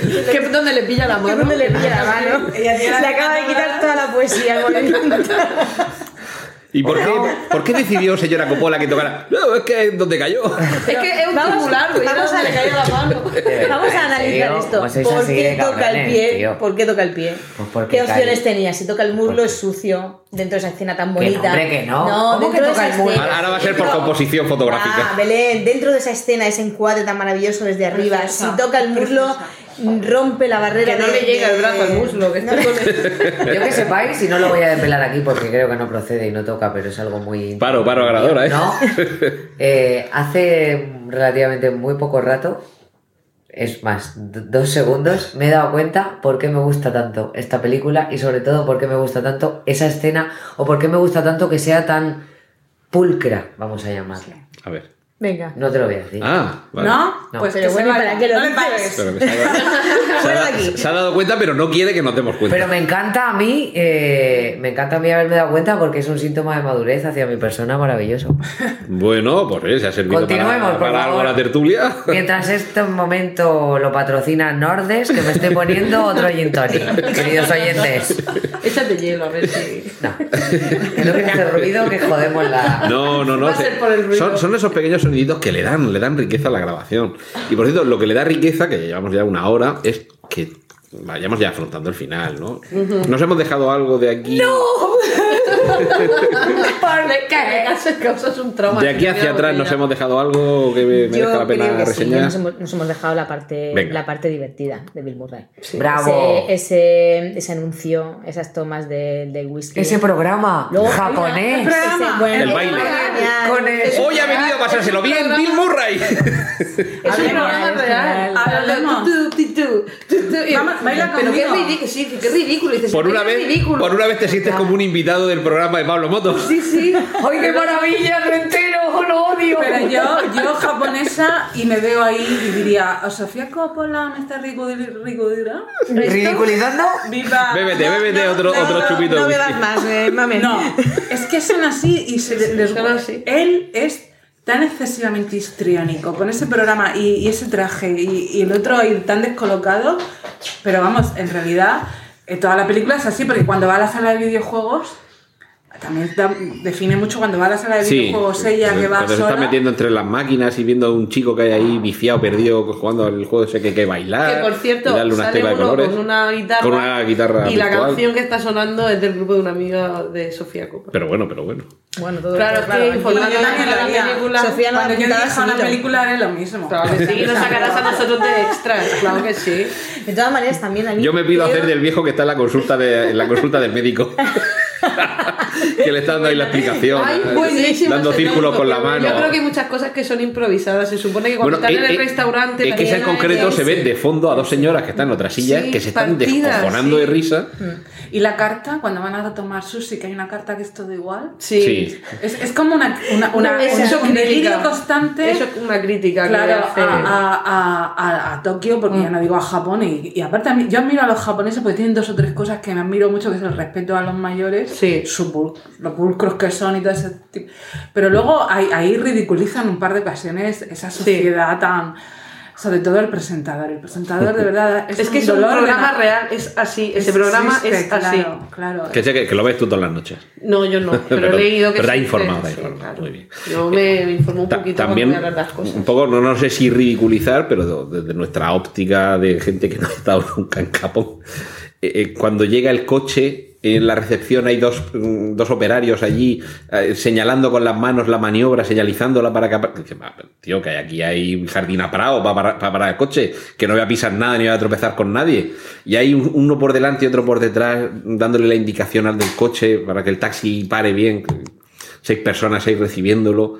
Es eh, esa ceremonia. ceremoniosidad exactamente excesiva que, que te aturulla, que todo el mundo, eh, y además el contraste. Acabas de llegar al hotel, todo el mundo te saluda, al principio cuando llega Bill La Murray. corte que acompaña a Bill Murray. Exacto, pero luego son se, como se- seis. Exacto, y luego se cruza con tres que van vestidos como de cowboy, que Un grupo musical. tres japoneses que serán de un grupo de música y dice, o sea, fíjate qué contraste, que estos pasan de todo, están occidentalizados y aquí todavía tenemos esa, esa ceremonia cuando viene alguien de fuera, el regalito, además que se supone cuando un japonés te da un regalo, tienes que cogerlo con las dos manos, te le dan la tarjeta y tienes que agradecerlo como si te estuvieran Sí, regalando la virginidad las de tu la primogénita. mañana.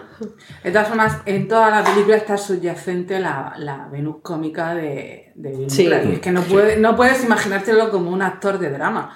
Y, y es que lo hace Y- muy y lo bien. hace muy bien. Lo hace muy bien porque eh, tiene frases Es muy buenas, muy contundentes. Y yo os di- os digo en serio que para mí siempre había sido un actor, no sé si entendí la palabra tiricioso, no sé. ¿Ah, sí? Sí. Ay, para Y mí ahí- siempre a- ha sido Bill mí- en mi equipo desde, desde Cazafantasmas, que tiene ese punto sarcástico con Sigourney. Weaver, con esa seducción ahí canalla, Pero es que en divertida. esta película yo lo redescubro y agradezco. porque Yo creo que todo el mundo, ¿eh? Sí, Porque sí, ¿Qué sí. hacía Bill Murray antes de esta película? efectivamente. ¿Dónde había caído Bill Murray? El casting es ¿Dónde se interesante. encontraba? Bueno, por lo el día de la marmota. Por Qué lo visto, eh, Sofía Coppola tenía muy claro que quería que Bill Murray fuera. Sí, lo para escribió él. para Sí, él. y de hecho, por lo visto, Bill Murray leyó el guion y dijo, ah, sí, sí, me interesa, ya me ya hablamos. Dime cuándo empezamos a, a rodar y... Pero no firmo nada. No, no firmó nada y la otra estaba histérica porque iban a empezar a grabar y no sabía nada Sí, de este. no. Que aparte Y ese señor no recoge antes. premios y socialmente en su vida normal es un tío, Sí, que no va a fiestas. efectivamente, Sí. o sea, es anti todo lo que podamos imaginarnos de Hollywood. O sea, es que es un tío muy indie a la misma vez, pero, estuvo- indie de verdad. ¿Estuvo la, la entrega de los Oscars de ese año? Cuando No, Sofía se no, no, llevó- no, no, no, no, es yo- que él no yo va. creo que no va. Él no es, va. es impresionante, yo 100% la- el mérito de la película, aparte de la dirección y tal, es el casting. Mm. Porque de verdad, es que son esos dos actores tan antagónicos. Ese señor mayor japonés ¿Cuál? en esa sala de espera. Sí, sí. que acaba de hablar Sí, Sí, que, que- que- Perdón. que cuando hagamos el remake español yo quiero ser él. Discúlpeme un No, momento, no, no. es que he salido al baño. Ya se lo cuento todo. El. Bueno, eh, De todas maneras, para sí, sí. terminar, Yo creo que hay una frase de, de Scarlett que me gusta mucho de la, de la peli, que es un momento que está ahí echándole cosas en cara a Bill Murray y le dice, sí, de aquella época en la que tú todavía hacías películas. Lo llama viejo. Bueno, es que hay, Genial, no hemos es la hablado, única frase, la única frase Eh, cómica que no hemos hablado del momento de crisis. Porque en esa relación que todo parecía tan bonito, hay un momento de crisis. Cuando ella se entera que Hombre. está y bajan a, a comer el sushi, ahí le reprocha todo y lo llama ¿Eh? viejo. Claro. Lo llama viejo. Pero porque se ha vieja acostado con la otra y ella está resentida. Te vamos a ver. cuenta yo lo ¿Qué soy para ti? ¿Tu hija? Sí. ¿Qué rollo es este? Sí, está colgada. está previamente, colgada. previamente hemos llegado a eso porque saben que se van a separar. Que cada uno va a volver por su cuenta. ¿Vale? Que, que por eso es por lo que... vi- O sea, no lo estoy mismo que va a pasar aquí, yo no lo voy a soportar. Tenemos No. que llegar al final. No, no lo estoy justificando, pero estoy explicando que parece que Bill Murray, en su personaje, era un santo varón y hay una noche que, te- en fin, que echa una cana al aire y esa cana que echa al aire tiene la justificación de que previamente, digamos que ha habido un momento de ruptura en esa relación más o menos idílica porque los dos se han dado cuenta que, eh, bueno, es cuando le dice, vamos a quedarnos aquí y formemos una, una banda de jazz. Y se dan cuenta como que mm, tenemos que volver al mundo real. Tenemos que bajarnos de esta nube Krilin en la que nos hemos subido cual, cual Son Goku. Y no, no digo que lo justifique, pero eso es lo que conduce al personaje a decir, bueno, ya da igual todo. Y de hecho, claro, da igual todo. Es que la otra, la cantante, como llega y no le pone ningún problema, ninguna barrera a que se enrollen, y él seguramente aquello como... No me acuerdo cómo se llamaba la película aquella, era de Gina Davis y un actor que no recuerda cómo se llama, que le decía, eh, le, le perseguía y decía, pero ¿a ti qué te pasa conmigo? ¿Estás solo o estás cachondo? Dice, soy irlandés, se confunde a veces con solo y cachondo. y aquí le pasa un poquito eh, eso mismo al personaje de Bill Murray, tiene ese desliz, que él mismo, cuando vemos el plano de la mañana siguiente, lo primero que vemos es que abre los ojos, mira para el lado y dice, madre mía lo que he hecho. Tengo una teoría. Exponla. Y mi teoría es la siguiente. Espera, que, que nos va a hacer el diagrama. Eh, sí.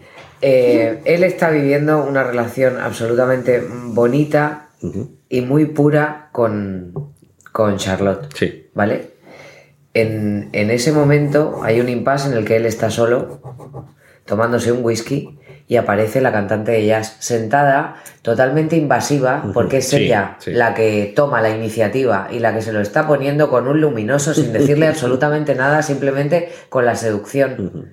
Y él, de alguna manera, o sea, al final... eh, Es humano. es- es- esto es piel y esto es rock and roll y esto funciona así. Por no decir eh, la palabra que digo siempre, follabilidad. Para que os quede claro. Creo que de alguna manera eh, se acuesta con la cantante de jazz.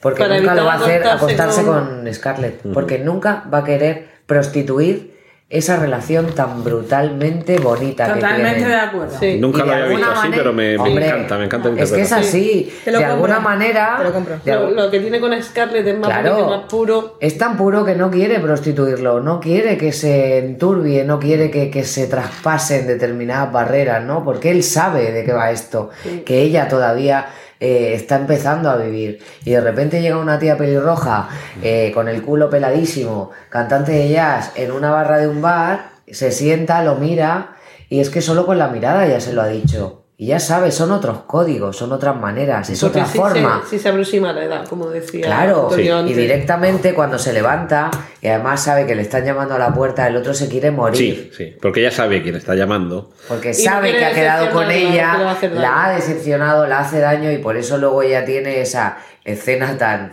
Infantil, porque es una infantil, niña. divertida, bonita y por otro lado de estás celosa, tronca, y es real cuando está comiendo con él. Sí. Cuando to- todo en la carta es igual. ¿Me compráis y tienen ahí una comida de muy mal rollo. Sí, sí, guay. te lo compramos Te compramos completamente. Pero luego lo perdona cuando bajan que ha, que ha habido la alarma de ¿Cómo no lo vas a perdonar? Lo perdona. Es Bill Murray.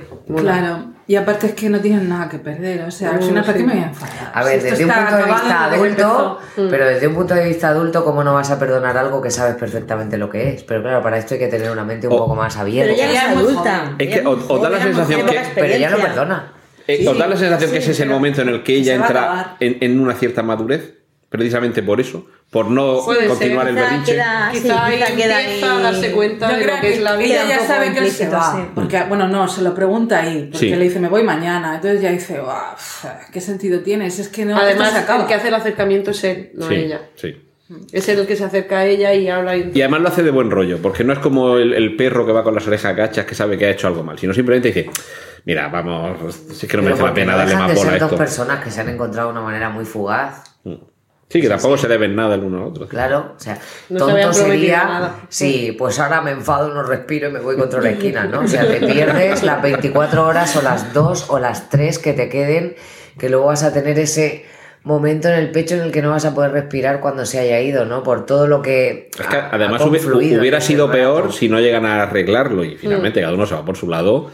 Lo, que, creo que desde la perspectiva de cada uno de esos dos personajes nos metemos dentro de su psique y probablemente, aunque sea de manera subconsciente, ambos creo yo que habrán llegado a la, a la, eh, a la conclusión de que más vale no salir de aquí mal, porque hasta ahora tenemos un buen recuerdo y por qué lo vamos a empañar con esto. Es sobre Sí. todo por evitar el momento what if. A ver. Ese- Ah, sí, bueno, el- sí. El momento ese de easy. Yo eso. No nos hubiésemos enfadado y hubiésemos arreglado la cosa. Nunca me he quedado con un Easy sin resolver. Mira, joder, o sea, es la única persona del planeta. a Juan le pasa que ha hecho de todo. Madre mía, lo, lo decíamos al principio. Claro, ahora ya todo tiene sentido y se cierra yo me he lanzado, siempre. ¿Puedes encerrarla? No, Paula? pero tú Aquí, has hecho tenemos- como tenemos yo. aquí una habitación para Navarrete, mírame. ¿eh? Que parece que es que soy yo aquí. Perdona, Navarrete, dilo aquí ahora mismo. Tú eres muy. E Igual. la caña de Un poquito. ¿No? Mamen será muchas cosas, pero yo creo que No es todo, una todo, suicida todo como yo, no. ¿no? no. Es que Mira. suicida es muy complicado. Es kamikaze. Es muy complicado ser tan kamikaze. Sí, no, sí, está muy bien. Más vale pedir perdón que permiso, ¿no? Esa es tu filosofía, bien, Pero bien. Mira, me estaba acordando cuando estabas, cuando estabas contándonos ese discurso que hemos comprado todos, sin dudarlo, de, de la relación que tiene esa noche Bill Murray. Me estaba acordando de un capítulo de Modern Family en el que creo que, creo que es por su aniversario, el matrimonio de Phil Dunphy y su mujer, Claire. y Claire, eh, hacen, que además luego hay algún otro capítulo en el que lo repiten, hacen un poco como la, el paripé de ir a un hotel, reservan una habitación, hacen como que se encuentran y no se conocen. Lo he dicho el otro día además. y se lían. Y hay, hay un momento... Con el cartelito. Eh, Exacto. Y hay un momento que me parece perfecto, que es cuando él le dice a ella, que se supone que están ficcionando, que no se conoce, que voy a subir y te voy a hacer patatín, patatán, patatá. Y entonces la otra se queda así alucinada como diciendo, pero, pero, pero, ¿cómo vas a hacer todo eso? Dice, y eso también se lo haces a, su, a tu mujer. Y dice él, dice, no, la respeto demasiado para hacerlo. Y en ese momento ella todavía lo quiere más. Claro. Sí Pues que- yo le cambié. Es genial. es No. genial. No, que no, que es un juego, es un Es juego que tiene tierno. Hay que verlo más De que. todas formas, hay que eh, entender que la película tiene una, atmósfera de hotel to- todo el rato. Sí. Los hoteles tienen mucho de, de Ese gimnasio. Ese gimnasio. Esa piscina de espacio personal, de, de, de- piscina, de- ¿sabes? De, de el hotel, las fantasías que genera un hotel. Son espacios de tránsito y tú ahí... Tú, Sí, están acostumbrados a ver de todo los recepcionistas y no dicen y Los nada. hoteles tienen Sí, esa atmósfera de- ese de... Ellos matiz, aparte se encuentran Mamen mucho en es, importante Sí. porque. En la piscina, tienen también un encuentro en la piscina. De hecho, yo he ¿Cómo- tenido pareja toda la vida. vais a un hotel? Claro, yo he tenido pareja toda la vida y a mí bien. me pone el estar Claro. en hotel. Aunque, sea el mismo, pero. Mamen en mi equipo siempre. Claro, claro. Pero ¿sabéis por qué? Eso, eso está estudiado. ¿Cómo sentís cuando estés en un hotel? Es que quizá está eh, eh, acrecentado porque, está en Japón, que pero-. No, pero ¿sabéis por qué? Porque eres consciente de que no tienes después que hacer la cama, No, que sí, recoger no, la no. La felicidad, la felicidad de los servicios. No, no, no, no, no, no, no, no. Puedo desordenar y marranear que no tengo que limpiar es yo. el morbo de todo lo que habrá pasado aquí, las camas. Ah, pues no, para nada. El morbo no, el asco. Qué asco. No. Cuando abres la sábana y te encuentras No, un pero, nena, gástate las perras y un hotel cool. No. No, no, no, te... a ver, perdona. Pero Hay uno, hay no voy a ir al Hyatt, pero vamos. Mira, hay uno en la plaza Ni de. Callao. a pensiones no voy. falta. No, hay uno en la plaza de Callao que es un alucine, que es el Oscar Mate, que es un alucine porque el baño que está en el centro de la habitación es todo acristalado. Pero me parece una marranada. Os- horrible, porque aunque sea tu mejor amiga, tu íntimo, tu pareja, yo me siento ahí y digo, eh, ¿qué necesidad hay? ¿Qué Tanta violencia Salte de la habitación mientras utiliza el baño. Es muy inútil. Pero es que está pegado al cabecero de la cama. Ah, pues ahora todo mucho mejor. Mucho mejor. No, ¿Dónde va a parar? A mí la escatología a Sí, su lado sí, y sí. el- No, la- no. Pero sí que me ponen bastante. Yo, yo he estado en Nueva York en un hotel justo al lado de la estación Grand Central, que además lo inauguraban ese verano, súper moderno, súper chulo, con una terraza en el ático, con unas vistas espectaculares, con el Chrysler en la manzana de al lado. Y el cuarto de baño estaba separado de una habitación diminuta por una pared de cristal transparente. Y mi novia y yo nos queremos mucho, pero cuando No, tenía que no, entrar al esto baño ya me decía, ¿te importa salir un momento? No, cariño, no te preocupes, cojo el portátil y me subo a la No, no, terraza. esto era así. El, el, el No, no, no me era parece completamente adecuado. diáfano y acristalado en el centro, con lo cual no había escapatoria. Eh, ¿Tenéis la sensación de que esta película, por lo que estáis comentando de lo del hotel, la ambientación también es perfecta por eso? O sea, hay muchísimas películas de chico encuentra chica, o de señor encuentra chica. Pero precisamente esa desubicación adicional de estar en un hotel, que es una casa que no es una casa. ¿Acordaos cuando entra él a su habitación y le dice, soy más desordenado que tú? Eh, Ah, eso es que es muy marrana. es que tiene la habitación. Pero me, me, me ponía de, una lámpara de mariposas. me ponía de los nervios esa habitación, pero de verdad que ha vomitado tu maleta ahí en mi Yo creo que el tema del hotel, en este caso, es, una, Un es, horror, es algo más de limpiar, un mí me capricho de. Sofía Coppola. Eso pensaba yo, digo, y cuando entren las mujeres ¿No? a limpiar, de recoger la ropa. si, si hubiera estado cada uno en, en su casa y No que estoy es nada su, de acuerdo, y Belén. que es su creo, mujer creo que la esencia, parte de la esencia de, de- de esa soledad, de Pero esa desubicación su y demás, es el hotel. es ver, el hecho claro del que la hotel. Y el sitio es clave, pero que a mí no me influye como tal.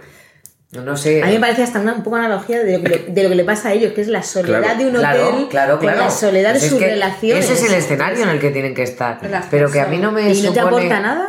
No es que no me aporte nada, pero como eh, tengo siempre una maleta abierta y me gusta tanto moverme y ese rollo para mí es, es que es verdad. Es que es así. Pero para ti, pero para el común de los mortales, un hotel. Pero es que, perdona, aquí estamos hablando de mi Es libro verdad. con respecto a esta película, de ¿eh? hecho, se Perdona, llama no así, sé tú dónde has venido.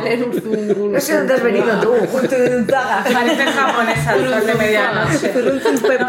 Con esta peli no puedo tener ningún tipo de objetividad. Esos son sus vapores del que me están viniendo. Pues sí. Ahora van a pensar que voy piripí, no, es cierto. Me- Los del Jim Lemon. me no refería, me refería a que si hubieran sido dos vecinos que están en un, en un, en un edificio de apartamentos y que la pareja de cada uno de ellos se va a pasar una semana fuera y coincide que se encuentran en la terraza, en el gimnasio. Revolutionary Road. No, porque, porque haber- ahí estaban juntos. Vale, ah, perdón, no, no, Revolutionary Road no. Eh, Bueno, Kate Winslet con otro. Titanic. No, Ah, sí, ya sé. ¿No es con Leonardo DiCaprio? no. Pues entonces no. Bueno, la sacaré luego. Vale. Que eh, no creo que influyese. Lo único que. Es que cada uno, al eh, estar cada uno cuando vuelve a su casa está en su casa. Sí, ¿vale? pero eh, lo único que ocurre al estar en Japón y en un hotel es simplemente que al espectador nos hace más partícipe de lo que decía ya de, su, de esa soledad, de esa incomunicación, de estar en un sitio muy grande con mucha gente, pero solos. Nos desubica también como Sí. espectadores. En, un- en una, una pareja de vecinos y eso podía pasar exactamente igual. Igual, igual, igual. Lo mismo. Lo único que para el espectador, pues es como, ala, ¿y cómo van a vivir luego si están pared con pared? Pero la, la historia, la relación podría haber sido exactamente la misma. Y el viaje, quiero decir, dentro del viaje que ella supone que están los dos en Japón, a ella la vemos que se monta en el tren, se va al templo, se va para acá, se va para allá. Va a Kioto, creo. Sí, Kioto, a Kioto. a Kioto. Eh, ¿Veis que eso es necesario? Hombre, ya está ¿Aporta el algo? Quiero decir, es que ya la hemos visto al principio que ella ha ido a un templo y llama a la amiga que- y le dice, no estoy es- sintiendo nada. Pero yo creo que es para. mm, Te ambienta, te mete dentro. Pero de si lo ya que estamos es. ambientados. No, Es que eso pasa casi al final. te envuelve. No, es para simplemente que A veas mí que encanta. ella mm, es más joven, va para allá, va para acá, tiene tiempo libre, no sabe qué hacer y es como pim, pim, pim. Y de alguna manera tiene mí no me aporta riqueza, nada. como a nivel A mí cultural. incluso- Visualmente, O sea, otra tía me igual aporta- se mete eh, 700.000 veces en un karaoke o está todo el rato de copas con esos colegas japonesas que tiene. Sirve para hacerte una o sea, idea de creo cómo que es ella. te da un punto Que mucho más más, espiritual, a lo mejor. efectivamente, más- se va sola. claro, más madura entre comillas A mí no que cualquier nada. niñata que con 18 intelectual, que años no me aporta o absolutamente 20 nada. años. Es más, me, me provoca. eh, en ese momento para mí siempre la, la- la película baja. Cuando, cuando me están dando eh, nociones de lo que ocurre fuera de ese encuentro, fuera de ese hotel, Sacrilegio. fuera de ese tal. Vale, pues a mí me parece tremendamente aburrida esas, esas, escenas de la película.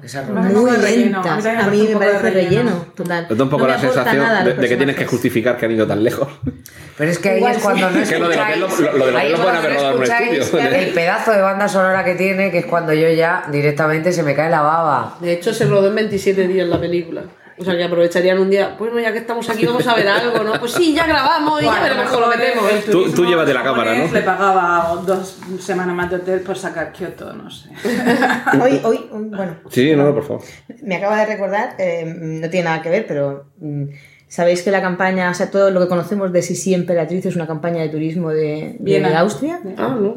Sí, Sisi Emperatriz era un personaje bastante poco A ver si aprendemos. Austria. Belén, por Dios. A ver. si Viena, no aprendemos. typical. A ver si aprendemos. Pero- Los vieneses no lo querían, no la querían nada, los austríacos la, la odiaban porque se había portado fatal, porque Sí, desaparecía, porque estaba muy enganchada a la, a la heroína, eh, La por muchos motivos, sí, daba muchos problemas, pero sin embargo, como tenía muy buena imagen en el resto de Europa, la utilizaron y firmaron un acuerdo con un estudio en, en Hollywood para hacer la mejor campaña turística que se ha hecho sobre la ciudad de Viena. Pero Nunca. nosotros hemos hecho torrente en Marbella. Claro, No, yo- yo- de otra manera. Yo geolocalizaba un Por poco oye, más. yo en Marbella he estado y en Viena no tengo ningún Yo interés en estaba ir, ¿eh? geolocalizando un poco más, me estaba viniendo un poco más a- al epicentro. Me estaba viniendo un poco más a. Hay que poner las sesiones de los sábados y los domingos en televisión, que hay montones de películas nórdicas que te venden. nunca llueve, Es nunca hace frío y son preciosas, limpias, perfectas. Siempre es primavera. Siempre primavera y nunca hace mal tiempo. Y Siempre en hay- digital, todo en digital. Y yo quiero ir a todas. Cuando veo, digo, Dresde, el otro día me moría por ir a Dresde, el domingo. me- Es que Que desde, Televisión Española ha hecho un acuerdo. desde que la restauraron ha ganado mucho. Los fines de y semana. repiten, y repiten, y repiten. Bueno. Pero sí es un buen medio para... Con la Merkel. Salió fenomenal. Oye, ¿os iríais, os iríais a Tokio? O sea, ¿os convence esta película para decir voy a Tokio porque esta película No. me hace querer estar en esa ciudad? No, mí Nada. A mí no. A mí sí. A A mí mí me, sí. incluso A me mí sí, deprime. ¿eh? A mí me deprime. A mí sí. A mí es que la, la ciudad es así tan grande, con tanta gente, con tanto movimiento, con tanto ruido y luz, es que no puedo. Claro, es que aquí ya, yo creo que ya forma parte de un poco de las preferencias personales. Mm. Sí, la película te puede bueno. más o menos impactar, pero si estás más o menos predispuesto. A Sí. mí, a mí me, me llama mucho A mí la también. cultura oriental en general, pero. Pero que Una no, cosa que te no es por la cultura, película. Yo fíjate, iría más. que quería, a lo que mejor a- querría ir. Yo me, yo me iría ahora con Antonio a la El aunque no me ni dos kilómetros. A los sitios de los templos, que se ve más calmado. Kioto, que- te irías a Kioto. Pero. Sí. Al Monte Fuji, pero yo no. A mí, de hecho, la película me repele la ciudad. La veo desde la óptica, desde de lo frío, de cada Sí, sí, su locura. eh. No, ahí no me atrae. Hay otras veces que la, la ciudad te asiática consigue. y hasta el momento lo, max, lo máximo que he llegado ha sido China, en Malasia, Uy, pues te Filipinas, ha faltado un poquito Tailandia. solo, ¿eh? Y mi siguiente objetivo ha sido un poco, aparte de volver a Filipinas, que es eh, algo que a mí me, me atrapó desde el primer momento que lo visité, pero Japón me llama muchísimo la atención. Pero yo empezaría mi viaje en Japón por Kioto, o sea, no lo empezaría por, por Tokio, ni muchísimo menos. ¿Y por qué no dejar para el final lo mejor y acabarlo en Kioto? Porque creo que igual no saldría de Kioto en mucho tiempo. que creo que es lo que me pasa a mí. Y yo en el fondo ya te digo que soy una puñetera romántica asquerosa. O sea, tú, tú- pero tú sí te ves en Tokio por esa ciudad, por esas calles frías y despersonalizadas, con los auriculares escuchando a Jesus and Mary Chain. Totalmente. Tú, tan latina, tan nuestra. Tan de aquí, latina. tan Yo- latina, tan mediterránea. Yo, Sí, Con no, sangre tan Porque, vas- caliente. porque llevas pelo rubio, pero tú eres nuestra. Yo, por ejemplo, fui a Mombasa y a la casa de Karen Plissen porque me metí a Madre Memorias mía. de África. Pero es que yo también iría ahí. Pero te lavaron ¿Por el pelo. no me te lavaron llevaste? el pelo. Pero, tío, si me lavan el pelo. Si me lavan el pelo ya, Ya no si me lavan el pelo ya, Me lavan el pelo. me estáis matando ahora mismo, ¿eh? Por favor, quiero la- hablar de esta película. Mombasa. ¿Queremos hablar de ¿Qué Memorias de África? Hombre. Bueno. Pero podemos estar todo el rato oyendo Ennio Morricone en un concierto, bueno, no es el de esta banda sonora, el uno de los 50 conciertos que va a dar en España. Deberíamos ir todos, aunque fuese a la puerta de Pues sí. Es pues sí, pues sí. A pedirle autógrafos, ¿no? Eh, sea, pues tiene 90 años. Ennio. Morricone y. John Williams para mí serían las dos personas que estaría viendo continuamente. Pero no sé de quién es la de. Es que son- son la banda Memorias de sonora de nuestra vida. ¿De quién es? ¿Quién? La banda sonora de Memorias John Barry. John Barry. Bueno, vamos a hablar del final. Pues sí, es- lo he querido dejar para el final, precisamente por eso, porque es un elemento controvertido de la película, que es lo que sucede cuando se despiden, cuando se encuentran Bill Murray, que Bill Murray ya se ha ido, se ha montado en el taxi, se va al aeropuerto y va mirando con la misma cara de desesperanza que lleva al principio de la película, va mirando por la ventanilla y hay un momento en el que le dice al taxista que pare porque ha descubierto así en lontananza a la melena rubia de Scarlett Johansson. ¿No tenéis la sensación en ese momento de que se va a equivocar? De No. que por detrás no es ella. De verdad, Leticia, Sí. vete a tomar por Sí, saco. me pasó cuando vi Qué digo. mala ¿En eres. Serio? Qué Pero mala ella eres. Va a bajar, se va a llevar el chasco del siglo y se va a acabar así la pero mucha Qué mala rubia con ¿No? trenca, eh, eh, mucha casualidad Pero ya. que Tokio rubia con tiene trenca. 15 millones de habitantes, 11, Sí, 12... Entra dentro de las posibilidades estadísticas que, se hubiera equivocado. Tenía que cruzársela, obviamente, pero si no, no tenemos ese final. Pero bueno, la, la- la cuestión es que eh, era ella, se baja del taxi, se va, la llama, se da, ella se da la vuelta, se abrazan y se produce un momento que se puede haber vivido de una forma muy distinta si has visto la versión original, de si has visto la versión doblada y sobre todo si has visto la versión doblada en DVD y has podido parar, darle para atrás, que ha dicho, subir el volumen. A ver, pues parece que está diciendo esto. A ver, tira otra vez para atrás. Eh, vamos a poner los subtítulos. Y ese momento sucede justo en el mismo instante que coincide con 1.29.29, Cortinilla de estrella y... que es ese segundo en el que ha sonado la cortinilla de Homer Simpson. A ver, a partir de ahora tenemos a una invitada que es Belén Uzurrunzaga, que no quiere saber qué es lo que dice Bill Murray en la versión española. ¿Puedo decirte una cosa? Pero tú Dime, ya esto dime. me lo reventaste hace un año. Claro, Te lo repito. claro, claro, sí. En Twitter hace un año, no sé por qué motivo, ahora mismo no lo recuerdo, pero a raíz o de un GIF o algo que yo puse sobre la peli, de repente tú me, me pusiste el final con lo que decía. Han pasado 15 años, ¿eh? También... Ya, ya lo sé, pero bueno, no- eh, no si te digo cuando ya yo me enteré de que los reyes eran los padres, calla, pero mujer, calla. Bueno, bueno, esto será otro tema. No, no sé, nunca he querido saberlo y, y, y ahora voy a participar de, de esta Pero, última ¿qué- parte, pero no. En, resumen, ¿Qué- en resumen. En la versión original nadie sabe qué es lo que dice.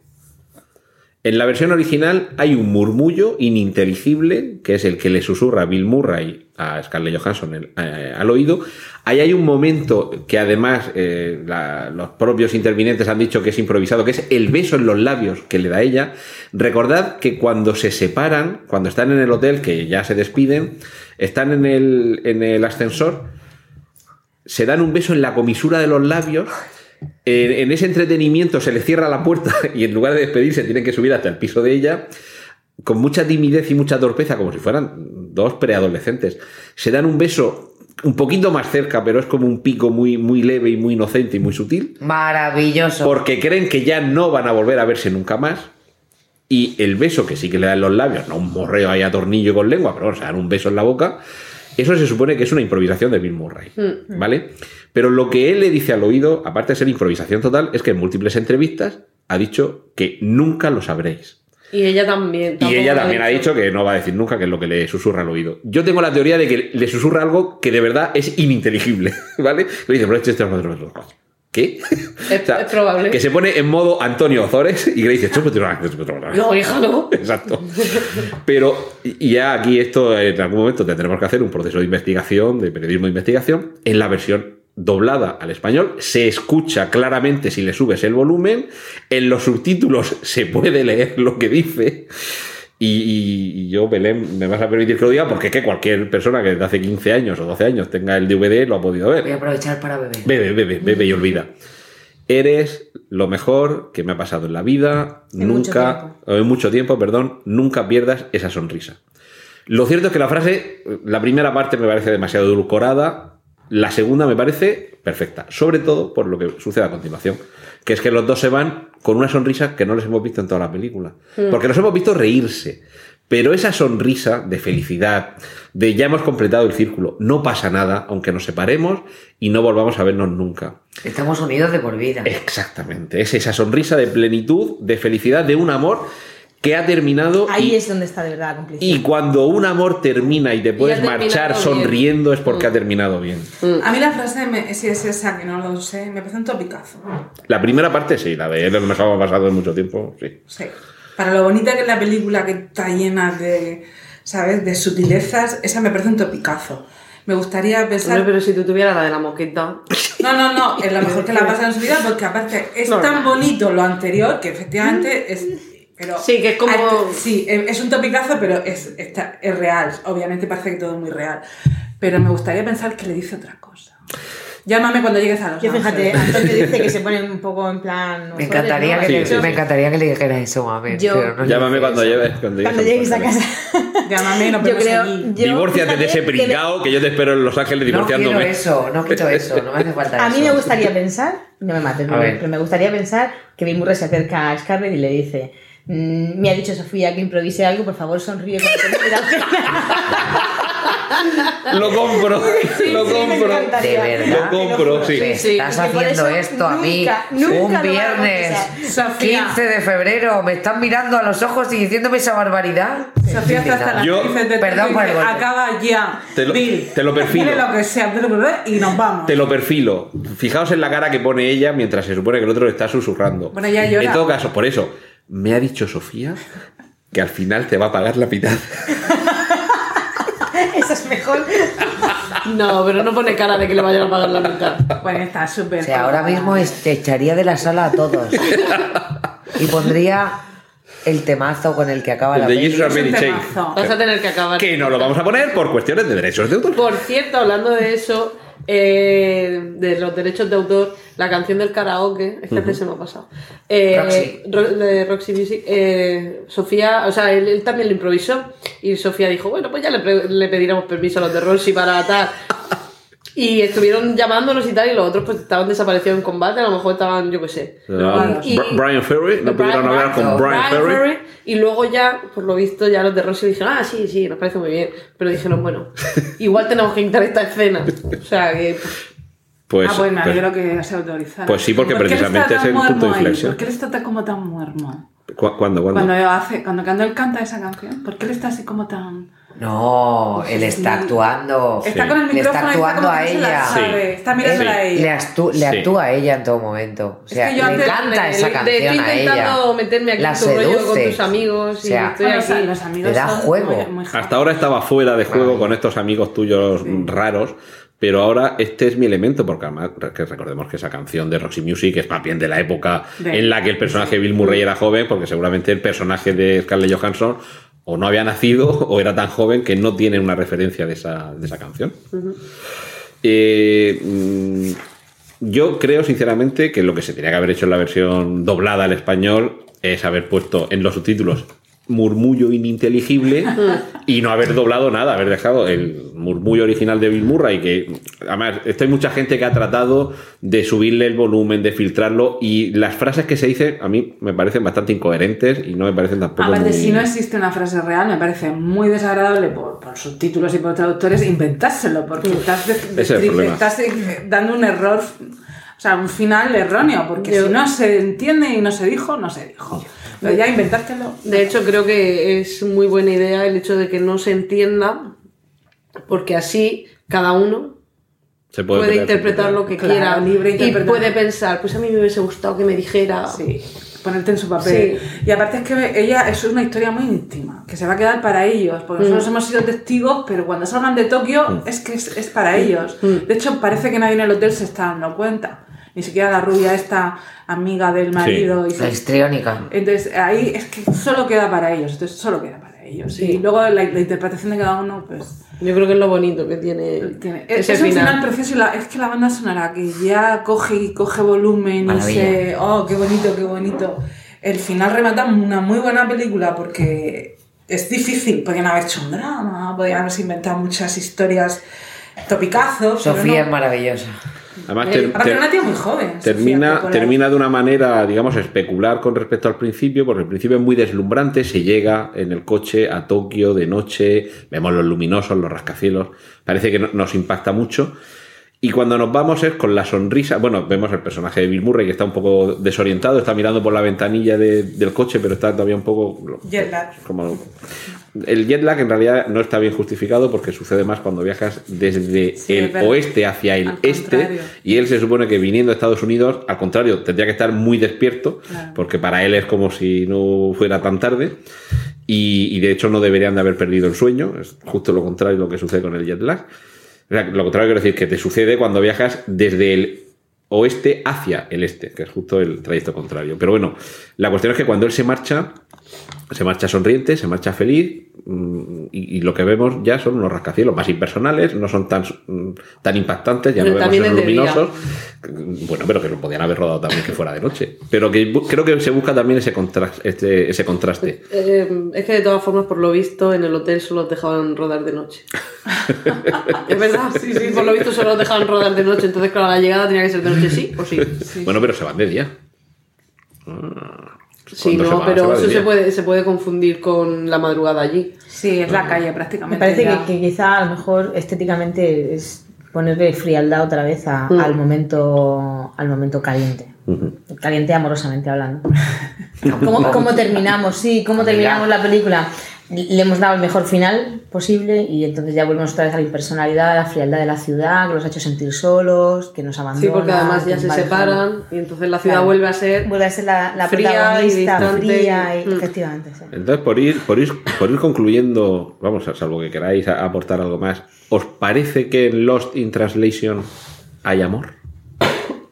Sí, pero el tipo de amor, perdón, no el tipo de amor este romántico que puedes sentir por el hombre de tu vida o la mujer de tu vida. Es otro tipo de amor.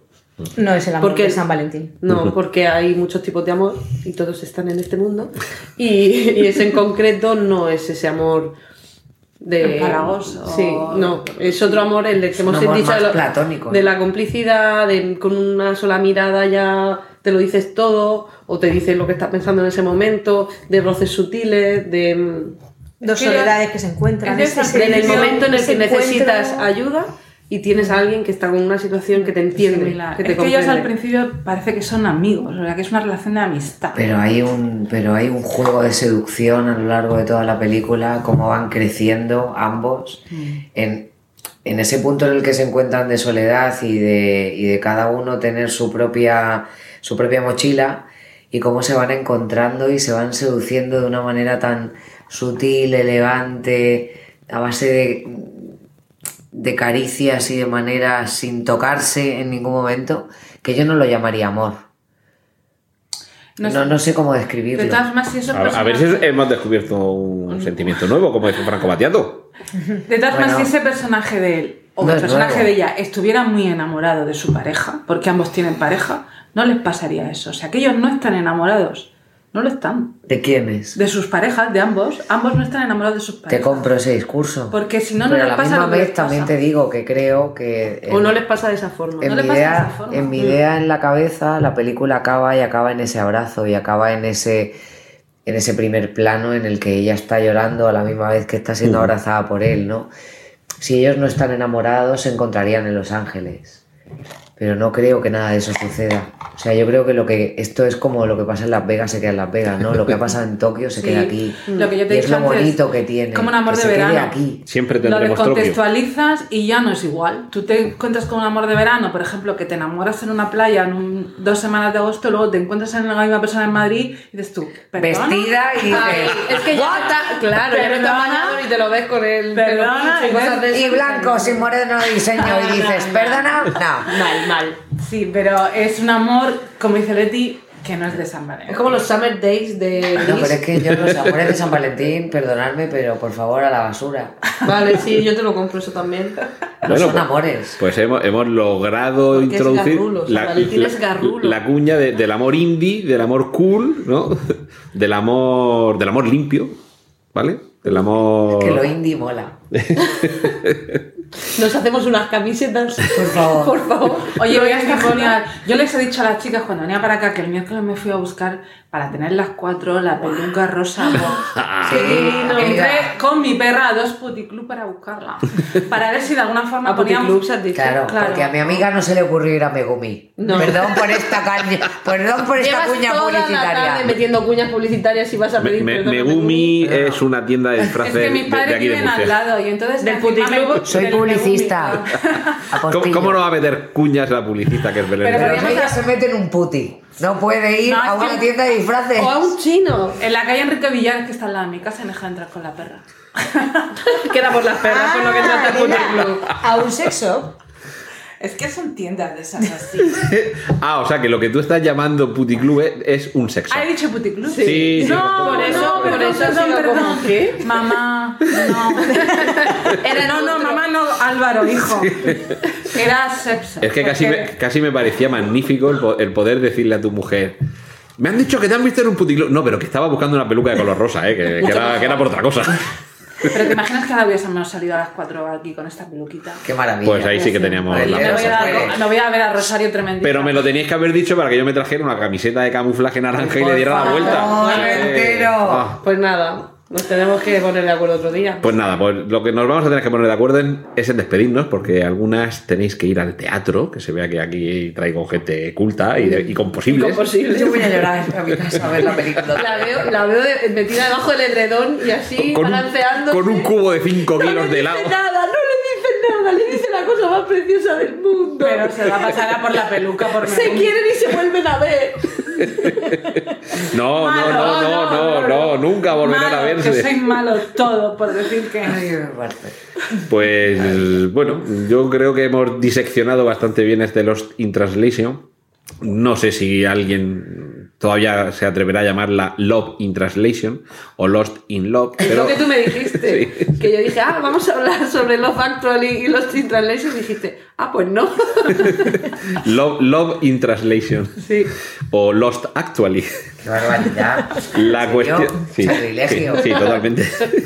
La cuestión es que yo creo que no hemos agotado por completo estos temas, así que yo creo que podemos anunciar que en algún momento tendremos una nueva tertulia, seguramente sobre Her o quizás sobre Abajo el amor o alguna de estas películas que nos reconcilian con la idea de que no todo está dicho en cuanto al amor en el cine O cómo decirlo. y sobre todo que siempre van a quedar formas de decirlo. Así que de momento nos vamos a despedir por aquí.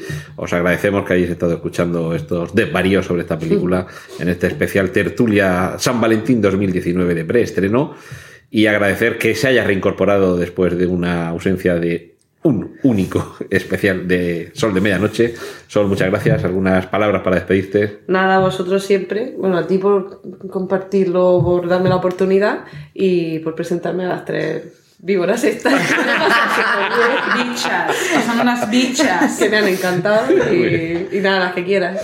Muy bien, pues Belén Zurrunzaga. Ay, yo reitero, gracias una vez más por juntarme con, eh, con estas dos víboras y sobre todo por reencontrarme Con la otra con viborilla. otra viborilla que se incorpora al club.